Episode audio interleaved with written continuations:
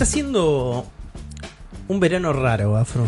Más allá del Sí. calor, más allá de la sensación térmica con la que estamos viviendo, Sí, con la humedad que estamos con la humedad fuerte, lo sienten mis rodillas. Quiero que lo sepas, lo sienten mis rodillas. Es un verano cargado. No solo Sí. cargado de trabajo, Sí, muy- Pero- particular- pero- particularmente, nosotros lo particularmente sabremos. eh, cargado de trabajo, que va en contra de todo pronóstico, ¿no? Sí. También es un verano cargado de títulos. Hay muchos juegos para jugar, Afro. Hay muchas Mucho cosas que están jugar. pasando en el Sí. mundo videojueguil Sí, eh, sí. que nos agarran por sorpresa en un momento de bastante incertidumbre. Ujú. Pero sin embargo, tuvimos la oportunidad, más vos que yo, de estar jugando Sí. cosas, de traer cosas acá Sí, para hablar sí, de las cosas que estuvimos experimentando. Vos jugaste un montón. Yo jugué una sola cosa. ¿Qué porque jugaste? yo me había olvidado completamente lo que había jugado. Pero yo jugué una sola cosa. Muy Porque bien. por más de que estoy hace 45 años atrapado en el final de Astral Chain y no lo, no lo- no lo termino, no sé si por un tema de que este ¿No crees que se termine? no quiero que se termine y por otro lado es como la- cierto agotamiento, ¿viste? Mm. Como, vos, vos viste lo que es Astral Chain, ¿no? Sí, sí, sí, mucho, mucho japonés. Eso es un juego muy japonés, como plagado de cosas para hacer, Sí. plagado de información en la pantalla y yo necesitaba te- un poquito de paz. Te, te- te satura un poco la Eh, cabeza. recontra saturado. Ah, sí. Me acordé, me acordé algo más que estuve jugando Ah, encima. a jugando anotar. más encima Sí, todavía. sí. Bueno, anotalo en tu máquina de escribir invisible. Estuve jugando un indie, Afro, en mi. Nintendo Switch. En mi Nintendo, ¿Qué Nintendo estuviste jugando? Estuve jugando Defenders of Ekron. No sé ni qué es eso, no me suena. Defenders, Defenders of of Ekron con K suena que se. Con escribe. Ekron, se escribe con K. ¿Viste? Oh. Quiero que, quiero que mires la portada de ese juego y que digas cuál es la razón por, inicial por la cual lo jugué. Si encontrás Defenders of Ekron en tu Eh, googleada. Porque se parece, a- o sea, porque te hizo acordar al Blaster Master, No. No. porque es un juego de naves. No, No Afro, no. Tampoco. Es mucho más superficial y estúpido la razón por la cual lo jugué. No, no sé, me rindo. Porque el protagonista tiene mi pelo, Afro. Ah, no, no, yo estoy viendo una que son los robots nomás. El protagonista de Defenders of Ekron tiene mi pelo, man. Ah, acá está, ahí lo vi, tenés razón. Es así. Yo estaba viendo otra que eran solo los robots. Es así. Defenders of Ekron es un indie. No sé qué empresa este, es la desarrolladora, publisher o lo que sea. Pero estoy jugando la Definitive Edition, la versión que está en el store de Nintendo Switch. Y la verdad, la verdad que era un juego que digo, ah, no sé, no sé. Viste, muy prejuicioso ese momento. Viste esos juegos que decís, Sí, ah, esos no juegos que, sé. que los compras a un dólar. Decís, ah, no sé. Y la verdad me encontré con un juego bastante colorido y lindo. ¿eh? Es un juego que es una especie de shoot 'em up Sí. Bullet Hell, ¿no? Sí, obviamente. absolutamente todo, pero Metroidvania. Ojo. Ah. Ojo. Now I got you, Afro. Ojo, eh, porque Now pero, eh, got pero you. fue, un, fue un che, ojo, en serio, eh, tipo, Así- me- me- me- now you have my attention. Eso es un robotito barra navecita, Sí, ¿no? Que podés apelidear, que podés este, ir cambiándole las armas, cambiando algunas cositas.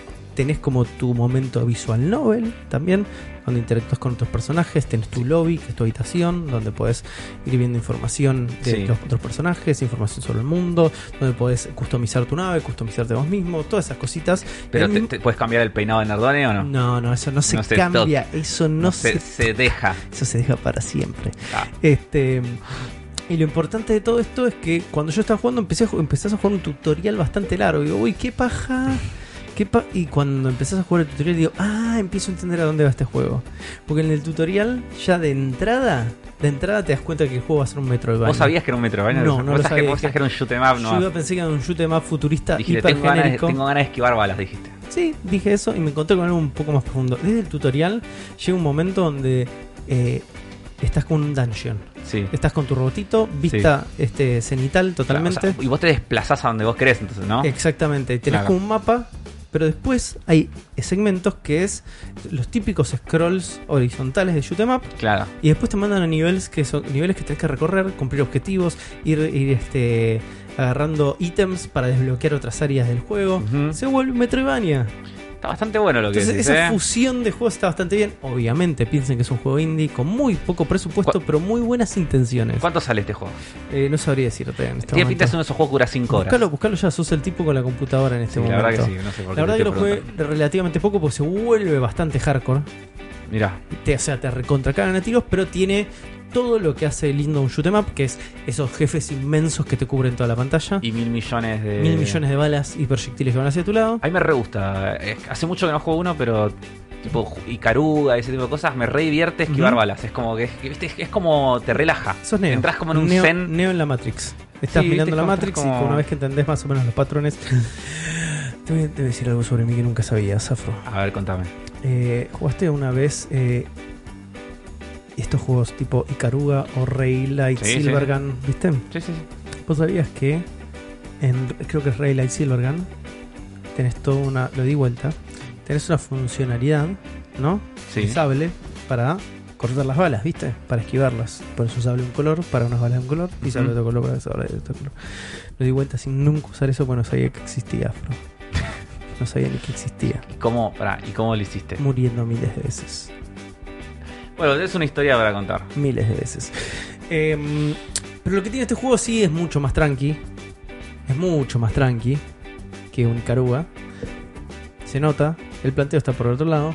Se nota también la falta como de presupuesto. Es un indie, seamos buenos. Está, si haces el traspaso a pesos y lo compras en la store eh, australiana, está 797 pesos. Octa, que siempre- no vale esa plata, No, chicos. a ver, eh, a ver si está en Steam este juego. De salir 10 Probablemente pesos. en esté en, en Steam. Pero es muy lindo, ¿eh? Es muy disfrutable. Estás, pasás un buen rato. ¿Viste que tenés esos juegos que son pasatistas? Que es re feo que te digan que sos un juego pasatista cuando sos el developer. Steam. de No, este pero juego. está bien. Pero dentro de todo tenés que entender que tu juego termina siendo un juego pasatista. eh, y como juego pasatista es muy, muy lindo, muy colorido, pasan un montón de cosas, hay un montón de personajes. Intenta ser medio anime, lo cual siempre le agarra un condimento para que vos te enganches un poquito más. Sí, sí, ¿viste? ¿Qué, qué tanto, ¿Qué tanto melodramático es? Ah, un montón, pero eh, no le prestás atención. ¿Viste? Cuando hay tanto melodrama, pero Sí, poco riesgo porque es un juego que decís, ah, el riesgo no lo noto, me lo está diciendo un personaje. claro. Tenés Digo- que, tenés que preocuparte por esta cosa que no sabes ni lo que es. No sé, no sé ni lo que es. Eh, pero está, está bien. Está, es, es entretenido. Cumple su función de entretener. Está muy bien. A ver, estoy tratando de ver cuántos en Steam. Me tenía que loguear. No, no está el precio en la página de Steam. Creo sea, no se puede comprar. Creo que jugué porque VPN, Afro. Necesitas un VPN, bueno, va a estar en, en la región. Pero si mi Nintendo no me falla y yo me puedo fijar cuántas horas jugué, te puedo decir cuánto tiempo le dediqué a este jueguito. Y la verdad que Está bien.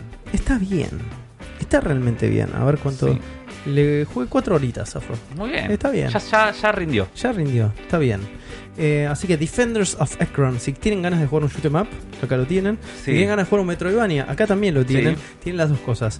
¿Hace espectacular las dos cosas? No, No. necesariamente. Pero está bien apoyar un estudio con buenas intenciones. Siempre está bien apoyar las buenas Sí. intenciones, a menos que sean intenciones, mm, este, escúchame, No, que sean claro. bien solamente para un sector de la humanidad. Dijimos buenas. intenciones. Buenas intenciones, así es. Eh, ¿Vos que estuviste jugando? Tuve- la verdad es que va a parecer como si, eh, ¿qué onda este chabón? Tiene un montón de tiempo libre para jugar, pero no, lo que pasó fue que... Denle más laburo a un montón de tiempo. No, no, lo que pasó fue que el sábado, eh, estoy- vengo teniendo unas semanas donde generalmente los fines de semana no estoy, ¿viste? Porque como estoy muy ocupado en la semana, Sí. tipo como que arreglo planes el fin de semana, ¿viste? O salgo, o me voy a Tigre, ¿viste? Que yo, mi familia es de allá, mis amigos de allá, Tigre, entonces sí. como que voy, me quedo allá y bueno. Eh, entonces es como que no, no está teniendo tiempo de jugar mucho. Pero este sábado, este fin de semana no hice nada, entonces me quedé como el sábado, vicié todo el día. Y todo. activé el Game Pass. Perdón, eh, el desarrollador es eh, Chorus, ¿sí? Chorus Worldwide o Vitro Games. Alguno de Vitro dos. Games. Alguno de esos dos. Ujú. Sé que está hecho en Game Maker Studios. Muy bien, está Aguante muy Game lindo. Maker. Aguante Game Maker. Eh, entonces me quedé jugando y hay cosas que acá ya venía jugando de antes, entonces entre todo este popurrí. Sí. Yo les había contado hace mucho... le diste un poquito mordisco a cada cosa, ¿no? Sí, sí, sí, porque el Game Pass es así, es como que es así, me empezó a bajar cosas. Bienvenidos al cerebro de Xbox. Eh, va a ser, Eso sí, ese, va a ser para mí va a ser eso. Chicos, a esta altura del Como- partido ya lo saben. Nosotros estamos re adentro del Xbox Game Pass. Es como. Yo estoy re adentro de Xbox siempre. Para ¿Cuánto, como está saliendo ahora el Xbox Game Pass? 400 pesos, No tiene 300, sentido, No, no, no, no se paga solo, se paga, jugás un juego y No tiene sentido. No, no, no, es un golazo. Eh, entonces, yo ya venía jugando antes al Yooka-Laylee and Impossible Lair. Quiero actualizarles que lo había colgado cuando salió Death Stranding. Y ahora que lo- apenas terminé Death Stranding, volví. Y llegué a la final, hice los 40 niveles que tiene el juego. Y yo dije, bueno, vamos al Impossible Lair. ¿Qué tan difícil y qué tan larga puede ser? Sí. Muy difícil, Muy larga. muy larga. Tengo, llevo 18 intentos, todavía no lo gané. Llevo 18 intentos y eh, el juego te dice qué, porcentaje del nivel hiciste máximo. Sí. Llegué, lo máximo que llegué fue al 60%. Ok. Con 40 vidas. O sea, tengo las 40 vidas. Más de la mitad. O sea, 40 veces sí, sí. Pero Estadísticamente hiciste más de la mitad. sí. Pero, y te, cada vez que lo jugaste, que arranca de cero. O sea, te arrancas el nivel del principio. Es muy, muy difícil. Es muy largo, no termina más. Eh, tenés voces en el medio. Es como. Realmente es como. Pero está buenísimo. Es como que. Pero te estresas. ¿viste? Como que tienes que volver cada tanto. Es como hago dos, tres intentos, pierdo, me voy. A los dos días vuelvo a probar. Yo lo vi como siendo así. Después estuve jugando en la Switch un juego que había comprado por un dólar. Porque si entran en la eShop, chicos, eh, consejo, entren cada tanto a la eShop y fíjense en la sección de ofertas que hay muchos juegos por un dólar o menos. Ok. Y vamos- juegos buenos, ¿eh? No juegos. Oh, oh, oh, ¿qué- juegos cómo, buenos. Juegos buenos por un dólar, Afro. Sí, sí, sí, sí, porque es como que la, la eShop es tan mala con su interfaz y es tan difícil eh, resaltar para los estudios independientes que el truco es poner tu juego tan barato que así la gente lo compra y entonces aparecen los más vendidos. O en grandes ofertas, es como todos quieren aparecer ahí. Entonces todos meten un 20, 90% de descuento. Para por lo menos figurar. No, pero además porque vos decís, "Oh, ya está, el juego ya... ¿Quién, No. quién lo va a comprar? ¿Quién lo va a comprar? Entonces, como- Ponele un dólar. bueno, claro, pongo un dólar, si lo compran 100 personas por un dólar, gano Ah. lo mismo que si lo hubiera los tres boludos que lo compraban antes. Como... Claro. Eh, Hice 100 dólares. Y sí. Eh, pero bueno, si tu juego sale 15 dólares y lo compraron tres boludos, es lo mismo. Claro. Es como, nada. Entonces, ¿qué pasó? Estuve jugando My Memories of Us. My Memories of Us es un juego que yo le tuve ganas de que lo vi por primera vez. My Memories of Us. Sí, ¿Es una visual novel? no. Es un juego, es como un plataforma. Es un juego 2D, pero no es de plataformas. Es un scroll. Es un juego de scroll horizontal 2D. Que es medio como una aventura de puzzles. Ok. Es. ¿Jugaste al Valiant Hearts? Jugué el Valiant Hearts, el del. Es muy parecido a Valiant Primera Hearts. Guerra Mundial. Sí, es muy parecido a Valiant Hearts. O sea, es, es ese estilo, que es tipo 2D, vos te mueves, pero es- no tenés plataformas, sino que es como puzzles. Te quieres solucionar puzzles.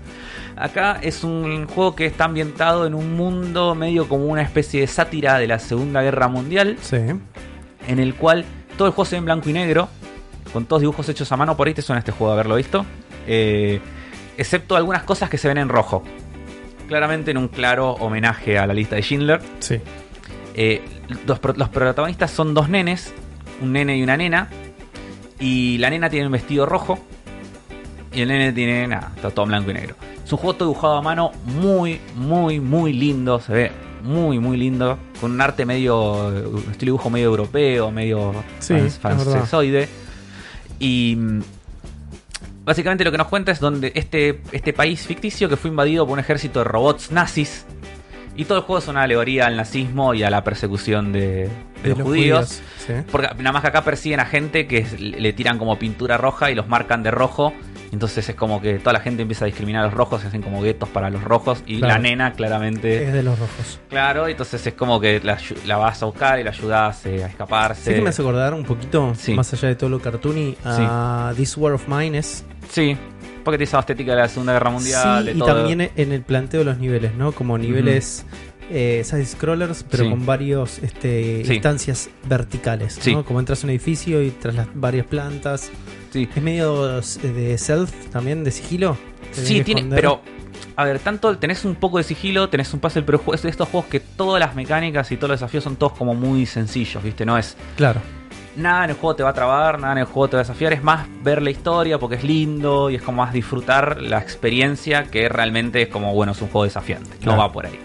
Y es como muy lindo, los personajes no hablan, hay un narrador que te va contando que es, ¿sabes quién hace la voz del narrador? no, no podría. Sir- James Earl Jones. Casi, Sir Patrick Stewart. ¡Ey! ¡Nice! Muy bien, Muy sí. bien. Él hace la voz del narrador que va contando la historia, que es, que es el nene cuando crece, entonces te va contando como, Ah. bueno, a mí cuando yo era chico, tipo. ¿Que pagaste un dólar este juego? Ya con, con- Sí, no, no. tiene sentido. Por escuchar a Patrick Stewart por de un dólar es. Sí. Eh, que yo me imagino que, no sé, él debe tener alguna historia de, de algo por de acá. amistad, seguramente. Sí, con- seguro. Con, los desarrolladores. Entonces, él, nada, va, con- o sea, va jugando esto y es todo muy lindo. Tiene secciones de stealth. Cada uno de los pibitos tiene una habilidad distinta. Sí. La pibita puede correr y puede. eh, tiene una gomera que dispara. Y el pibito se puede hacer stealth. puede robar cosas haciendo stealth y tiene un, un- un espejito con el cual cuando hay rayos de luz puedes rebotar el, el rayo de luz y por ejemplo cegar a los enemigos y cosas así. Ok. Y con eso vas combinando y usando elementos, llevando a un lado. Tipo otro. Vikings, pero te falta uno. Sí, sí, pero todo muy sencillo, ¿eh? O- o- todo muy. Lo haces al toque. Como, Straightforward. Sí, no tenés que pensar. Sí. Nada, nada que tengas que pensar. Pero muy lindo, muy recomendado, sobre Sale todo. un si- dólar. No sé si sigue saliendo un dólar. Yo lo compré un dólar con esta oferta. Son 80 pesos, Afro. Está sí, bastante no. bien. En Steam debe estar 100 pesos. Sí, seguro. Y vale mucho la pena. Después, sí, todos los que quedan. No, miento. Todos los que quedan están en Game Pass. Uno no lo jugué en Game Pass, pues ya lo tenía comprado en Steam, pero lo podría haber jugado ahí. Podríamos, eh, yo, a mí me está pasando eso con el Game Pass. Voy a empezar a esperar antes de comprar los juegos. Porque empiezan Sí. a caer. Llegan ahí y es como de repente nada, magia, Empieza- ¿viste? empiezan a caer porque ahora cae el Final Fantasy XV Afro, ¿eh? Sí, es un golazo. Acá acaba de caer un montón de pochoclo Sí, para que nosotros, eh, en este momento de introducción, una cosa medio informal, nos manduquemos un pedazo de pochoclo cada uno, que va a ser un puñado. Yo ya tengo el- los pochoclos en la boca. Ah, Afro ya tiene el buche lleno de pochoclo. Le agradecemos está mucho a, a Lula, nuestra Lula. productora. Gracias Lula por este pochoclo. Eh, estaba diciendo, ah, bueno, jugué rápido. Blazing Chrome, juegazo. Ubicás el, ¿viste? El, el contra Hard Cops. Me encanta el contra Hardcops. Es el contra Hard Cops 2. Se ve, es- eh, pero tiene un pixel art que imita el estilo de, de Sega Genesis. Eh, Tipo contra Hard Cops, y es espectacular, se ve increíble, es un contra. eh, muy zarpado, se ve re bien, es difícil, está buenísimo. Muy, muy bueno. Bajate en el Game Pass, es para jugarlo un ratito, viste, y te cagás de risa, está buenísimo. Alto juego de Game Pass. Eh, después jugué, el, estoy jugando Ape Out, que era un juego que tenía ganas de jugar hace un montón. ¿Cuál es el Ape Out? El Ape Out es este juego donde vos sos un mono que tenés que escaparte de distintos edificios, distintos edificios que son laberintos. Ah, y el rítmico. juego se ve como si fuera Es re difícil, ¿eh? más o menos, a- por lo menos hasta donde llegué yo, o Cuando sea, llegues más adelante se vuelve muy difícil. seguro. El juego se ve como si fuera uno de estos pósters de cómo se llama este diseñador muy famoso, Saúl Vaz. Saúl Bass. Y su particularidad más grande, además de esta estética, es que todo lo que vos haces, o sea, la base, el- la música de fondo es una base de jazz libre Sí. y todo lo que vos haces genera música tipo platillos, batería, todas cosas sobre y es espectacular, está buenísimo. Lo jugué, lo jugué, tra- lo transmití. Es muy desafiante, se va poniendo cada vez más difícil. Cuando llegues, hay un nivel. Vos te vas escapando y cada vez que te vas escapando de toda una sección, son como discos Sí, de jazz. eh, y las tapas lo dijo están Están buenísimas. fantásticas. Están Cuando llegas a la segunda sección, que es como salir todo un edificio que tenés que ir bajando por escaleras, Sí, planta la por planta, esa, esa parte ya está dificilísima. Sí, hasta ahí llegué, hice los primeros dos Sí. discos. Dificilísima. Eh, pero es muy entretenido, es muy lindo, es muy creativo. Sí. Es un juego creativo. Sí, sí, también gran juego de Game Pass, porque es un juego, imagino que corto, yo hice estos dos niveles en dos horas, Sí, así que durar cuatro horas el juego más entero. o menos. Eh, así que es un gran juego de Game Pass para jugarlo un ratito, tipo no sé qué. Lo interesante de ese juego es que es uno de los famosos hijos de Hijos Miami. perdidos de Hotline Miami, Sí, pero que tiene una vuelta de tuerca bastante interesante como para Sí. que parezca único. Y Tiene un montón de juegos parecidos a Hotline Miami. sí, sí, es como que creó una escuela de Sí. indies muy grande. Pero este sí, se ve así de arriba o manejas al mono. Lo único que puedes hacer es tirar piñas y agarrar cosas. Claro. Nada más. Pues, por ejemplo, pero puedes agarrar a los enemigos y cuando te has agarrado te sirven tanto como escudo de balas como para disparar si ellos tienen armas agarradas. Sí. Los puedes revolear, los tiras contra las ventanas, es como nada. Eh, muy divertido Es lindo, es lindo juego. y muy lindo de ver. Y la música es espectacular. Yo tengo ganas de mandarme a imprimir los, los, Los los de discos, discos, boludo. sí, el, el segundo está buenísimo, boludo. Es como, posta lo querés tener ahí en... Debe estar, lo deben vender. Si no lo venden, que lo vendan. Sí, ahora, ahora vamos a googlear si lo venden. Los prints. Y después eh, estuve jugando Children of Morta, que era un juego que lo compré, Los pibes de Marta. lo pide Marta, Mm. que es un juego que lo compré hace mil años en Steam porque estaba re manija por jugarlo y nunca lo jugué hasta ahora. Eh, Children of Morta es un hack and slash roguelike, como si fuera un diablo, Sí. en el cual vos manejás a una familia entera de cazadores de monstruos que están encargados de proteger al mundo en una zona específica, pues están como sobre una caverna que se conecta con los avernos y no sé qué. Y de repente el mal empezó a salir de vuelta hacia la superficie, entonces tenés que ir ingresando a estas cavernas hasta de- derrotar al mal y frenarlo. Claro. Eh, este es un juego que tiene el- un pixel art pero alucinante. Es un juego que se ve hermoso. Tiene un gran énfasis en la historia. Y la historia está muy bueno cómo funciona. Tampoco los personajes no hablan. Hay un narrador que te cuenta todo el tiempo la, historia. de ellos. Sí.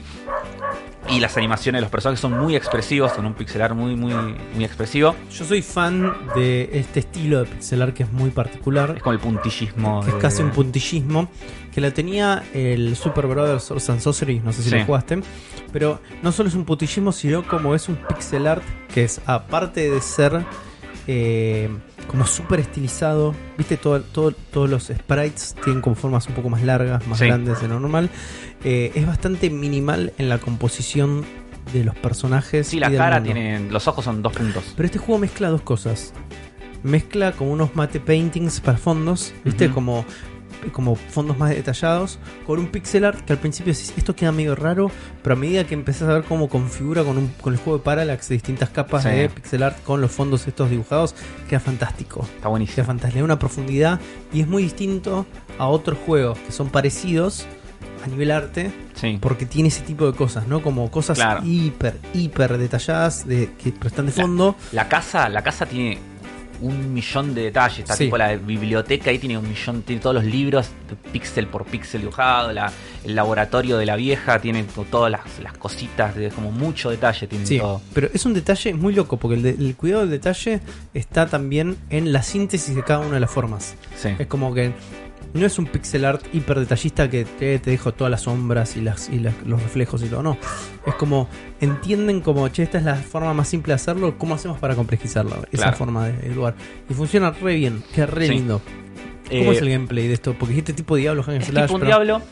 eh, pero vos- cada uno tiene habilidades distintas. Cada uno tiene habilidades distintas y vos tenés como dos leveleos independientes. Vos podés tanto, mientras vas haciendo runs, vos haces un run y cada vez que morís, volvés a la casa. ¿Es procedural este Es juego? procedural, es un roguelike. Cada vez que. Pero vos tenés niveles. O sea, acá, y, o sea, pasás el primer nivel, que son como tres eh, pisos, y activas el segundo. Después, cuando volvés a bajar, puedes ir directo al segundo nivel. No hace falta que vuelvas a hacer el primero. Sí. Em, al final de cada nivel hay un boss. Vas a tardar varios runs en llegar al boss porque tenés que levelear.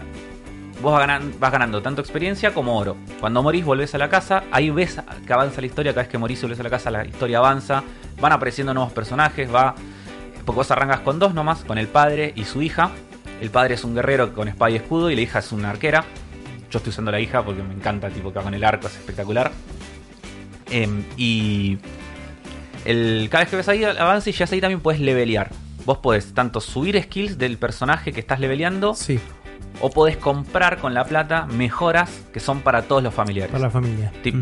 Y lo que tiene de bueno es que las skills que vos te mejorás en el personaje son. No son cosas como, bueno, sos más fuerte, haces más daño, tenés más vida, sino que son cosas en el estilo, bueno, ganaste esta habilidad nueva que te permite hacer esto. O tipo, podés moverte mientras haces esto. Como que son cosas muy del personaje y no de, No de subirle un stat, sino decir, che, si te las, habilito. claro, las de subir el stat son generales para toda la familia. Sí. Entonces, vos en cualquier momento que cuando vos quieras cambiar de personaje, no lo vas a tener. O sea, vas a poder avanzar con la misma facilidad donde estás. O sea, vas a tener menos herramientas porque vas a tener menos habilidades. Sí. Pero vas a hacer el mismo daño, vas a tener la misma vida. No, en ese sentido está, está bueno. Y el juego se controla básicamente con. Yo estoy jugando con joystick. En, si juegas con un mouse se controla como el diablo, tipo corta. si lo jugás en joystick está bueno porque tenés la opción de manejarlo como un twin stick shooter. Me encanta. Lo cual es mucho más cómodo porque vos dejas apuntando, por ejemplo, para arriba con el guerrero y el chabón se queda pegando espadazos en esa dirección. Y cuando tenés enemigos que te vienen de todas las direcciones, es infinitamente más fácil mover el analógico derecho a la dirección que vienen los bichos que estar apretando X y Claro. girando. Eh, está buenísimo. Vos tenés un botón después para rolear y un botón para usar habilidades y vas encontrando como distintos eh, tótems que te dan ¿Hay habilidades upgrade dentro de del- armas o siempre usas las mismas armas y cosas así? Depende, no, cada personaje tiene su arma. La piba tiene el arco, el chabón tiene la espada y escudo, desbloquea un pibito después que tiene eh, dos dagas. Y hay otros personajes, creo que son 6, 7 personajes, por ahora tengo estos tres. ¿no? Ah, buena onda. O sea, cada Sí. uno de los personajes corresponde a una especie de estereotipo de Sí. personaje de rol. Y es un miembro de la familia también. Claro. Entonces es como que tenés la historia además y el peso de lo que te va. Yo tengo un problema con este juego. Te voy a decir cuál es mi problema con este juego, ¿Cuál que es? tengo ganas de jugarlo en la Switch. Más que Es jugarlo- alto juego de Switch, eh. Es ese. alto juego de Switch. Porque lo tengo en Game Pass en este Es momento. alto juego de Game Pass y es alto juego de Switch. Pero tengo muchas ganas de jugarlo en la Switch. Garpa en Eso. la Switch. Porque es un juego para estar tirado en tu Para cama en grindeando. exactamente. Eh, y lo que tiene de bueno también es que es muy, muy divertido, boludo. Es como que yo dije, bueno, le voy a probar un rato y estuve cuatro horas jugando. Ta, ta, ta, ta, ta, y no, no podía para jugar, boludo. Era muy divertido. El, el loop del juego es muy divertido. Y la dificultad está muy bien hecha. En el sentido que es todo el tiempo desafiante, pero nunca te. Se siente injusto. Nunca se siente injusto. Y cada tanto te aparecen unos bichos dorados. Ok. Que los bichos dorados son como elites, viste. Que eh, no solo son más fuertes, sino que hacen cosas locas en el escenario.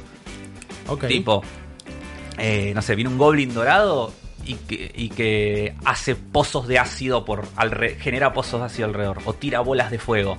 O hace que salgan pinches. Y eso es procedural también, o sea, Sí. no, no hay manera de saber qué es lo que va a hacer ese Sí. bicho. y es como re loco, está buenísimo. Y ese bicho después pega más fuerte y tiene más vida también. Mm. Otra cosa procedural que tiene que me encantó, tiene histori- pequeñas historias y objetivos procedurales en cada run que haces. Entonces vos entras en el run, llegas por ejemplo a un costado, pones a explorar esta cueva y llegas de repente a un lugar donde, no sé, encontrás un, un nene que está, encontrás tipo unos cadáveres y un nene que sobrevivió a ese ataque. Dice, tienes que escoltarlo hasta la puerta de la entrada. Y lo puedes escoltar hasta el coso y eso te da como experiencia. Pero en mi run puede no parecer eso. Claro, yo no sé si están. Yo no sé si son aleatorios o están ordenados por vez que lo haces. Tipo, si a la segunda vez a todo el mundo en el segundo run le va a aparecer el mismo. No lo sé. Pero si son distintos. Si llegas, no sé, en un mo- o llegas a un lugar y una habitación con un puzzle que lo resolves y te da una arma. Esto. Y así todo el tiempo, siempre si exploras la cueva, vas a encontrar cosas distintas. Están buenas. Así que nada, súper recomendado este juego. Eh, este es un juego, el Chain of Morta está en Game Pass. Ya es de estos juegos de Game Pass que te garpa, el, pagás el Game Pass, ya Y jugás este juego. esto- Sí, y ju- jugás este juego y Halo Reach y sos vos. Y ahora vas a tener Final Fantasy XV, así que Sí. tranca. Tranca palanca los, Sí, el, sí, sí. el Game Pass. Yo, eh, hablando de Game Pass, yo jugué algo de Game Pass, estuve jugando, pero hace un par de semanas atrás, porque hace rato lo, lo traté de, de solucionar en, en Switch y no pude. Tenía ganas de jugar un juego de rol old school, pero viejo, viejo, ¿eh? pasillesco, como eran los Eye of the Beholder o los primeros Elder Scrolls. Ah, sí, sí, sí, sí, de, de primera persona. De primera dun- dun- persona. Dungeon Crawler. le Don- el famoso Dungeon Crawler, pero en nuestra época se llamaba juegos de rol, esos. Eh, y por suerte, el Game Pass tiene uno y está bastante bien, que se llama Operancia de Stolen Sun. Mira, Y es, es lo que estaba buscando, ¿eh? Era dungeons en primera persona y... ¿Viste lo que tienen esos juegos? Es que te mueves de manera medio ah, en grilla, sí. cuadriculado. Lo que tiene este juego es que te mueves en grilla, pero se siente todo mucho más este responsivo de alguna manera. No te mueves no tan No se, acartonado. no se teletransporta, Claro, avanza. no está tan acartonado el movimiento, Sí. no se siente como. Pero es una grilla. Es lo que se llama tile base, ¿no? Sí, sí. Como te vas moviendo de cuadradito en cuadradito. Y Eh, ahora los gráficos permiten que no todas las paredes del dungeon sean iguales. Son iguales, tiene profundidad, están buenos, los monstruos están buenos, la historia es divertida, los personajes están bien escritos. eh, es una historia recontra clásica de sos un Harry y de repente sos el Harry elegido. Y te- la- las cosas típicas, pero bien llevado. O sea, estaba buscando esa experiencia y la encontré acá. Hice el primer dungeon, me pareció fantástico, lleno de puzzles, llenos de cosas como eh, eh, buenísimas. Tenés un solo companion al principio, que es como una especie de mago bardo, este quilombero, medio drogadicto, muy bien escrito también el chabón, los diálogos, todo. Fantástico. Era justamente lo que estaba buscando. Y estuve buscando en Switch esa experiencia. Encontré uno solo que se llama, no sé, como la The Tavern of the Three-Headed Monkey, una cosa así se llamaba, no sé. Eh, Iba a haber más Dungeon Crawler en Switch. el, el único que había encontrado en ese momento era ese. Mm, Y no, no, no, no, no me funcionó. No me funcionó. qué. Y este juego, el Operancia, eh, podría estar tranquilamente en Switch en este momento. ¿eh? Buscalo, ¿No si está? no, no está. ¿Operancia cómo? Está en Xbox. Opera- es Operancia de Stolen Sun. Es, es- es muy lindo. Si ustedes tienen como ese, esa especie de, de picazón que solamente un eh, old school RPG turn Sí, está solo en Xbox y en PC. Sí, es este juego. Este ah, juego. pero se ve re lindo, Se ve re lindo, Afro. Yo no pensé que se veía así. Yo pensé que era. Pensé que era. eh, no sabía que era 3D. Se ve parecido estéticamente al Train. Sí. Es esa, es esa onda de fantasía, pero medio tipo cuento de hadas, con ese 3D y esos efectos de luces. Sí, tiene algo de eso. O sea, este es un poco más, menos caricatura que el Train, parece, pero tiene eso con los colores. Y... La- la- realmente la pasé muy bien. Che, bueno, Tengo lo, lo voy a probar, eh. Probablemente tengo muchas ganas de seguir jugándolo. El tema es que está en PC. Y a mí jugar en PC es como una dedicación más que le tengo que dar. pasa exactamente lo mismo. Que no sé si te- la tengo, ¿viste? Como encerrarme en un cuarto a Sí, jugar y eso es como ya me cuesta cada vez Yo más, hace una- chicos. uno o dos meses, un día, también estaba como muy manija de Dungeons and Dragons, no me acuerdo por qué, y estuve jugando, jugué un rato el Live of the Beholder. Qué lindo que era el of the Sí, sí. Lo jugué encima porque no iba a encontrar un emulador de DOS, todo era un quilombo, así que busqué si lo podía jugar online en un emulador de la Huevo. versión de Super Nintendo, no. Ah, jugaste la versión de Super Sí, Nintendo. fue la versión de una verga, pero... eh, o sea, una muy mala versión, pero los, la media hora que lo jugué yo- me picó el, me rascó la picazón que tenía. si vas a Steam, Steam está lleno de estos juegos.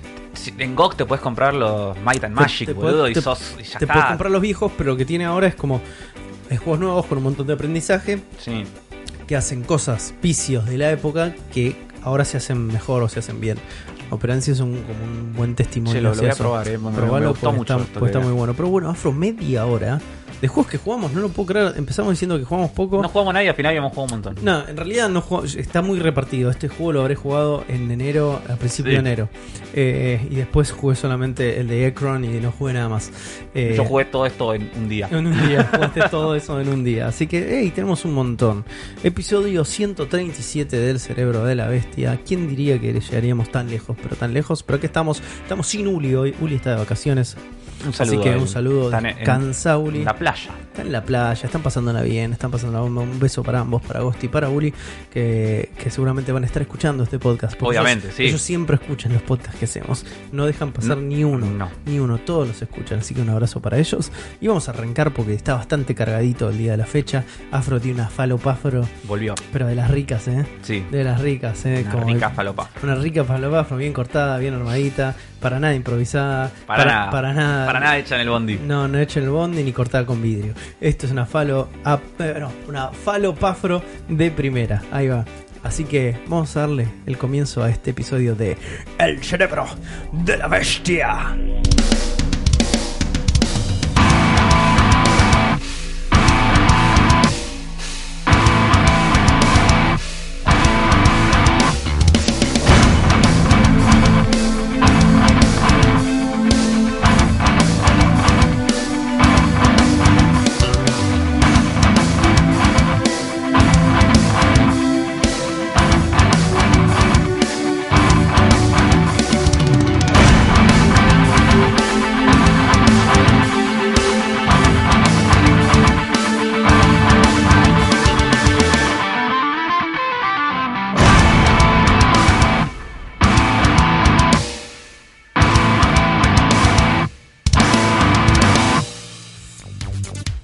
Y después de 137 episodios, finalmente nos regionalizamos, Afro. Sí. Sí. Somos argentinos. Somos argentinos, definitivamente. Eh, hemos incorporado dentro de la estructura, como teníamos Patreon, ¿no? Para que toda la gente que se copa con el Cerebro de la Bestia y con los contenidos, sean los Fantasma TV, sean los streamings, sea lo que sea, puedan colaborar con nosotros. Como ustedes saben, este no es un proyecto que se llena de guita, No. es un proyecto que no hace guita.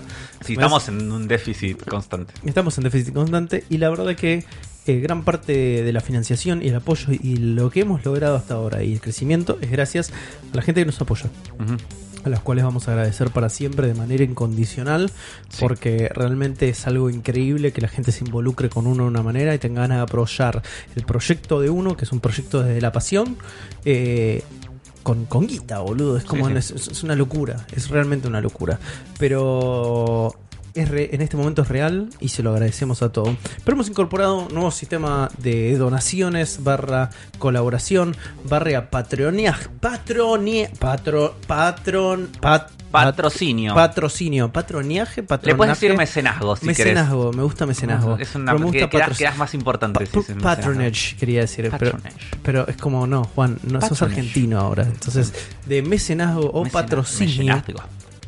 Que es Mercado Pago. Ah, Hemos implementado como tres escalas de las cuales la gente que, que quiere y que puede puede eh, colaborar con eh, Zona Fantasma TV y el Cerebro de la Bestia. Eh, son tres valores, tres franjas de valores, una de 100 pesos, una de 250 pesos y otra de 300. 500. No, 500 pesos, gracias Afro. Eh, que cada una tiene un link por separado Sí. y que ustedes pueden ir ahí, entrar a ese link y hacer directamente la, la, la donación a través del link. Están Sí. todos los este, comen- no, comentarios, no, en La las descripción. descripciones de este podcast, tanto en Spotify, iVoox, en el video de YouTube, en todos lados van a encontrar esos tres links. También incansablemente lo hemos posteado en todos lados, Sí. así que si lo tienen que ir a buscar, están en Facebook, están en Twitter, no lo posteamos en Instagram. Eh, Deberíamos. pa- pasa que no, no se puede poner links en Instagram. No se pueden poner. A ver, escúchame una cosa, Zuckerberg. Escucha, ¿vos querés, Sí, ¿vos no. querés que esto no progrese? Poneme un link en Instagram. Tengo que llegar a los 10k de followers para que nos deje swipear stories. Bueno, ya saben también que si no pueden colaborar a través de estos nuevos métodos de mercado pago, pueden colaborar con un like, pueden colaborar con un share, pueden colaborar agarrando un amigo, pegándole una cachetada y decirle, estúpido, ¿qué haces que no estás escuchando el cerebro de la bestia? Escuchar el cerebro de la bestia. Y empezá eso, ¿no? Y a- a- a tu mamá todo el día mientras está haciendo las milanesas, la agarrás de la cara y le decís, mamá, escucha el cerebro de la bestia. Estoy cocinando, Juan. No, mamá, deja de cocinar y escucha el cerebro de la bestia. Y tu mamá va a escuchar el cerebro de la bestia, sí. ¿Entendés? Eso es Sí. un buen consejo este. Con tu mamá con un- en la cocina con un cuchillo en la mano, vas y le gritas de sorpresa, mamá, escucha el cerebro de la bestia. Después puedes hablar de Nintendo con tu mamá. ¡Ey! ¡Ey! ¿Qué más querés? Te estamos acercando a tu familia. Sí.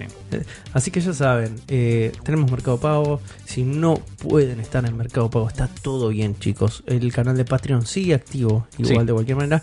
Y si no pueden ninguna de las dos cosas, todo está bien. Déjenos un comentario, déjenos un like, déjenos un share.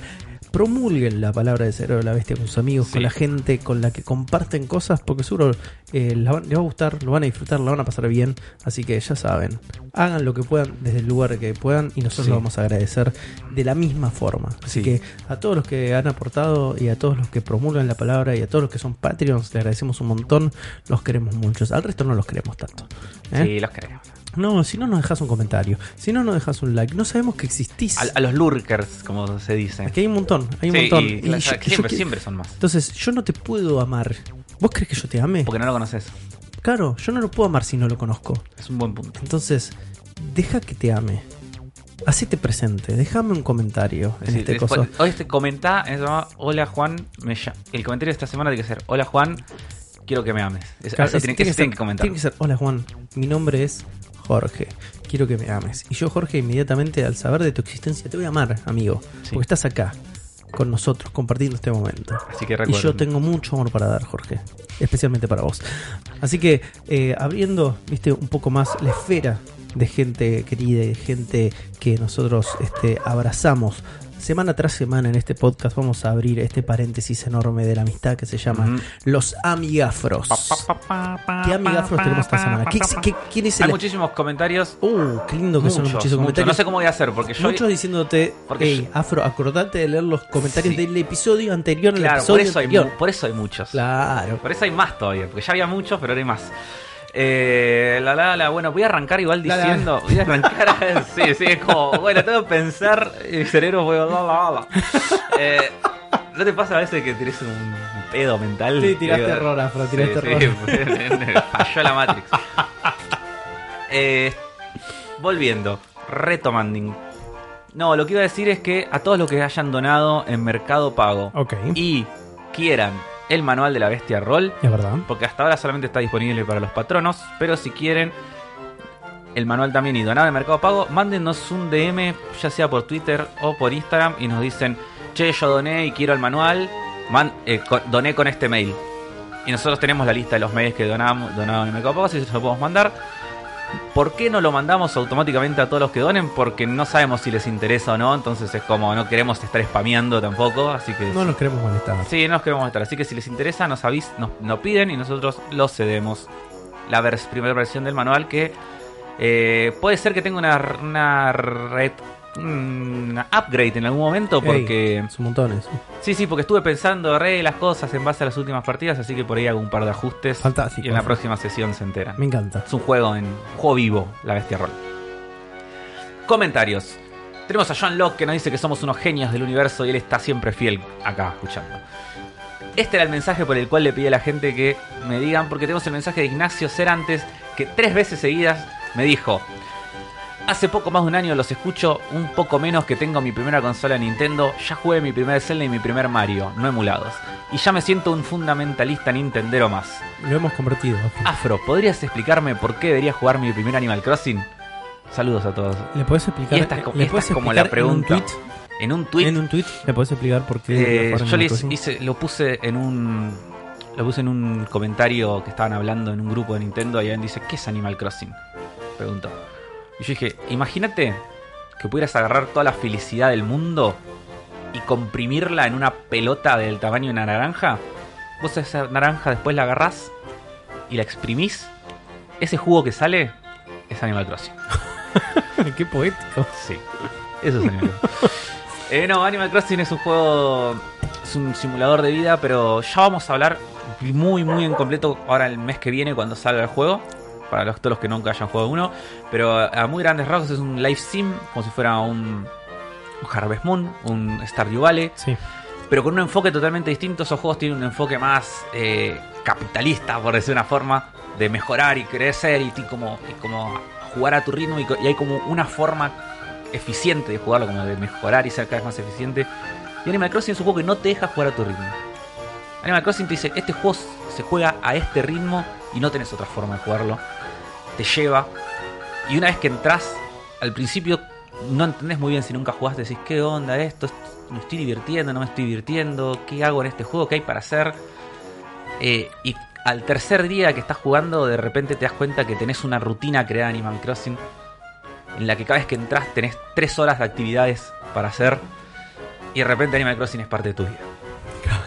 Tu De vida repente te, te despertás a las 2 de la mañana y decís, me olvidé de regar las flores. Y, y abrís tu 3DS y te pones a regar las flores. Les puedo asegurar que esto no pasó. No pasó en la vida de Afro esto No. en ningún momento. En ningún momento Afro se Sí. levantó a las 2 de la mañana porque dijo, me olvidé de regar las Y les, flores. pasa- les va a pasar, chicos. Ustedes se ríen ahora cuando empiecen a jugar Animal Crossing les va a pasar. Además, eh, cada vez tienen más componentes sociales e internetísticos. Es un juego para expresarte, para comunicarte y para ser feliz junto a más gente. Es un juego más wholesome y relajante que existe.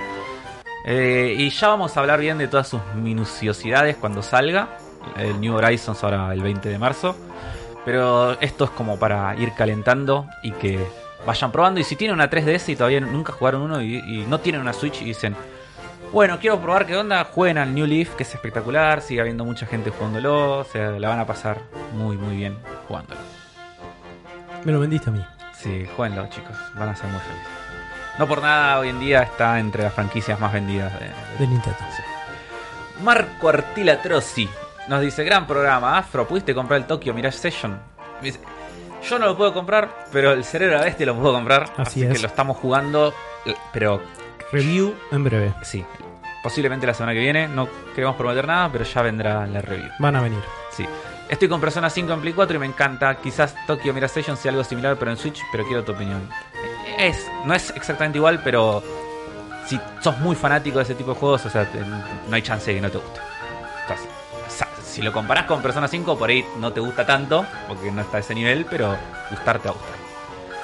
Mateo Abadía dice un cerebro, bien esta. Matías, acá voy a empezar a nombrar gente, porque hay muchos comentarios. Matías Falseta nos dejó mensaje. Alberto González nos pregunta cuándo vamos a hacer una bestia presencial. Este creo que lo leímos la semana pasada. Dijimos que tienen que empezar a hacer campaña para que lo hagamos.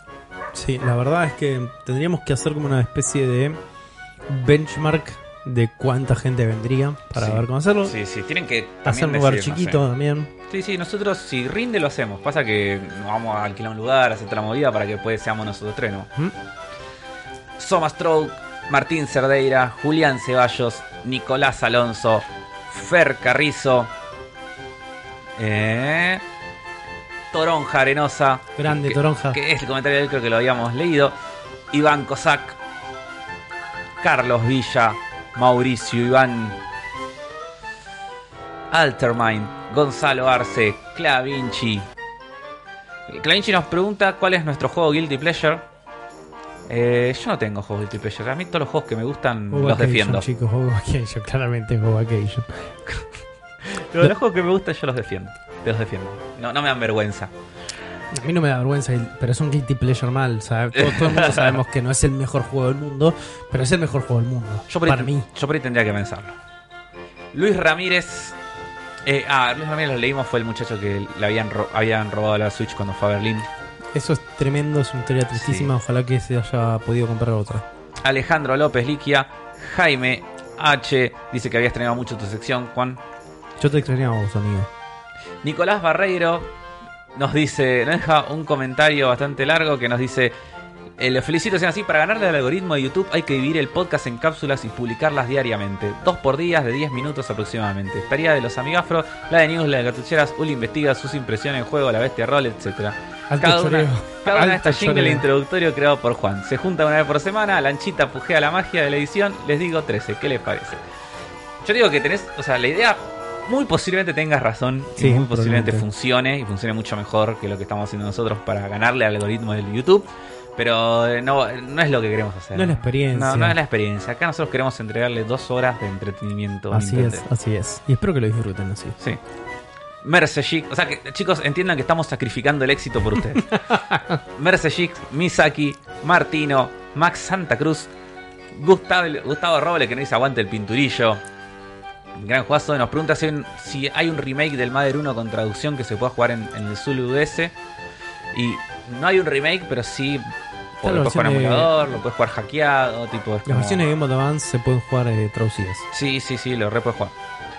Eh, Juan Di Paola y Vitone. Grande, Y Vitone. después tenemos mensajes del último programa, del anterior. El que era anterior. Sí, y ahora los quiero nombrar. Acá hay un montón. Estos son muchos mensajes. Esto fue una gran, un gran error. Así me acordar que no lo vuelva a cometer. No lo cometas ese error. Sí, sí. Roman 2 está muy feliz porque eh, evolucionó Robocop. Mucha gente muy feliz por ese momento. Mucha gente. Hay mucho, acá es los, comentarios de este, de este podcast se re- resumen en tres tipos. Tres tipos de comentarios. Están, Hay que hacer un video de eso. Están es- los tres que- tipos de, com- de comentaristas en el cerebro. están los que se emocionaron por la evolución de Robocop. Están los que se sumaron a la conversación de los, las ventajas y al debate y nos tiran links con las tablas y nos explican y, y no sé qué. Lo mejor, lo más gracioso es que todos nos dicen cosas distintas y nos tiran tablas distintas, así que bueno. El debate va a seguir, vamos a ver qué hacemos. Y después está la gente que... Había uno más, ahora no me acuerdo. Ya, ya voy a decir eh, cuál era el tercer tipo de comentarios. Kevin Agrelo, Barba Roja, Romina M, Banquelo, Iván Ortiz, Af, Rudoku Kratos. Ah, y la gente que me decía, ahí está, que lea los comentarios del, programa son los tres, los tres tipos de mensajes. Vitone, Fer Carrizo, Toronja Arenosa de nuevo, Lucas Matías, nos pregunta si vamos a meter mecánicas del Temtem al rol. Podría ser. Juli Di Paola, Clavinci, Lucas Matías, Félix, Hernán Sandoval, Ignacio Cerantes, que ya le dimos su respuesta, Soma Stroke, Iván Reiner, Lucas Villalba, Federico Córdoba, Micaela Gallinger, Blackjack 90, eh, Félix,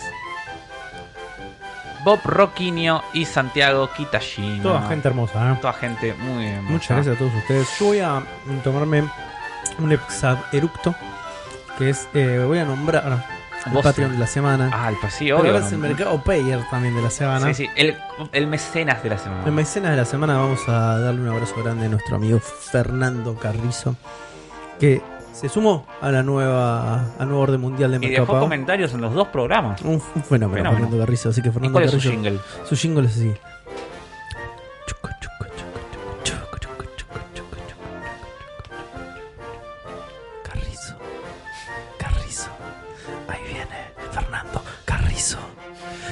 Carrizo, Carrizo, ahí viene Fernando Carrizo y nadie lo va a parar, nadie lo puede frenar. Nadie lo va a parar a Fernando Carrizo. Sí, señor, él es Fernando Carrizo. él no es ningún petizo. Él Lo es. Fernando Carrizo. Porque es alto de corazón. Había una, pasaba, una palabra ahí que te rimaba con torizo, con, cho- con petizo y, y seguía con la lógica de lo que estabas hablando, pero nos Y no, no, no, no, no, no, no, No, no voy sí. a hablar de su chorizo, No, no, afro. no. No, no iba a pasar eso. Iba a pasar- Él es Fernando Carrizo.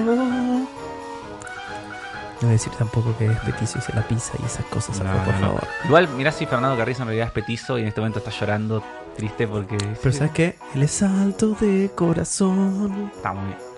Tenés tu propio opening. Tenés tu propio opening, Fernando Carrizo. Fernando Carrizo, el gigante, se llama. la el gigante. Muchas gracias, Fernando. y Muchas gracias a toda la gente que es parte de este, este- esta locura que decidimos emprender y de la cual ya son, ya son parte fundamental, un pilar fundamental de esta operación loca llamada el cerebro de la bestia. Y la parte más loca es cuando cada uno habla de temas que le competen, ¿no? Uli tiene, tiene lo suyo que va mutando constantemente. Yo tengo mi, mi cartuchera, pero Afro, Afro trae la droga, chicos. La mer. Hoy en la mesa, la mesa está toda manchada y es porque a Afro se le cayó la falopa Afro. Sí.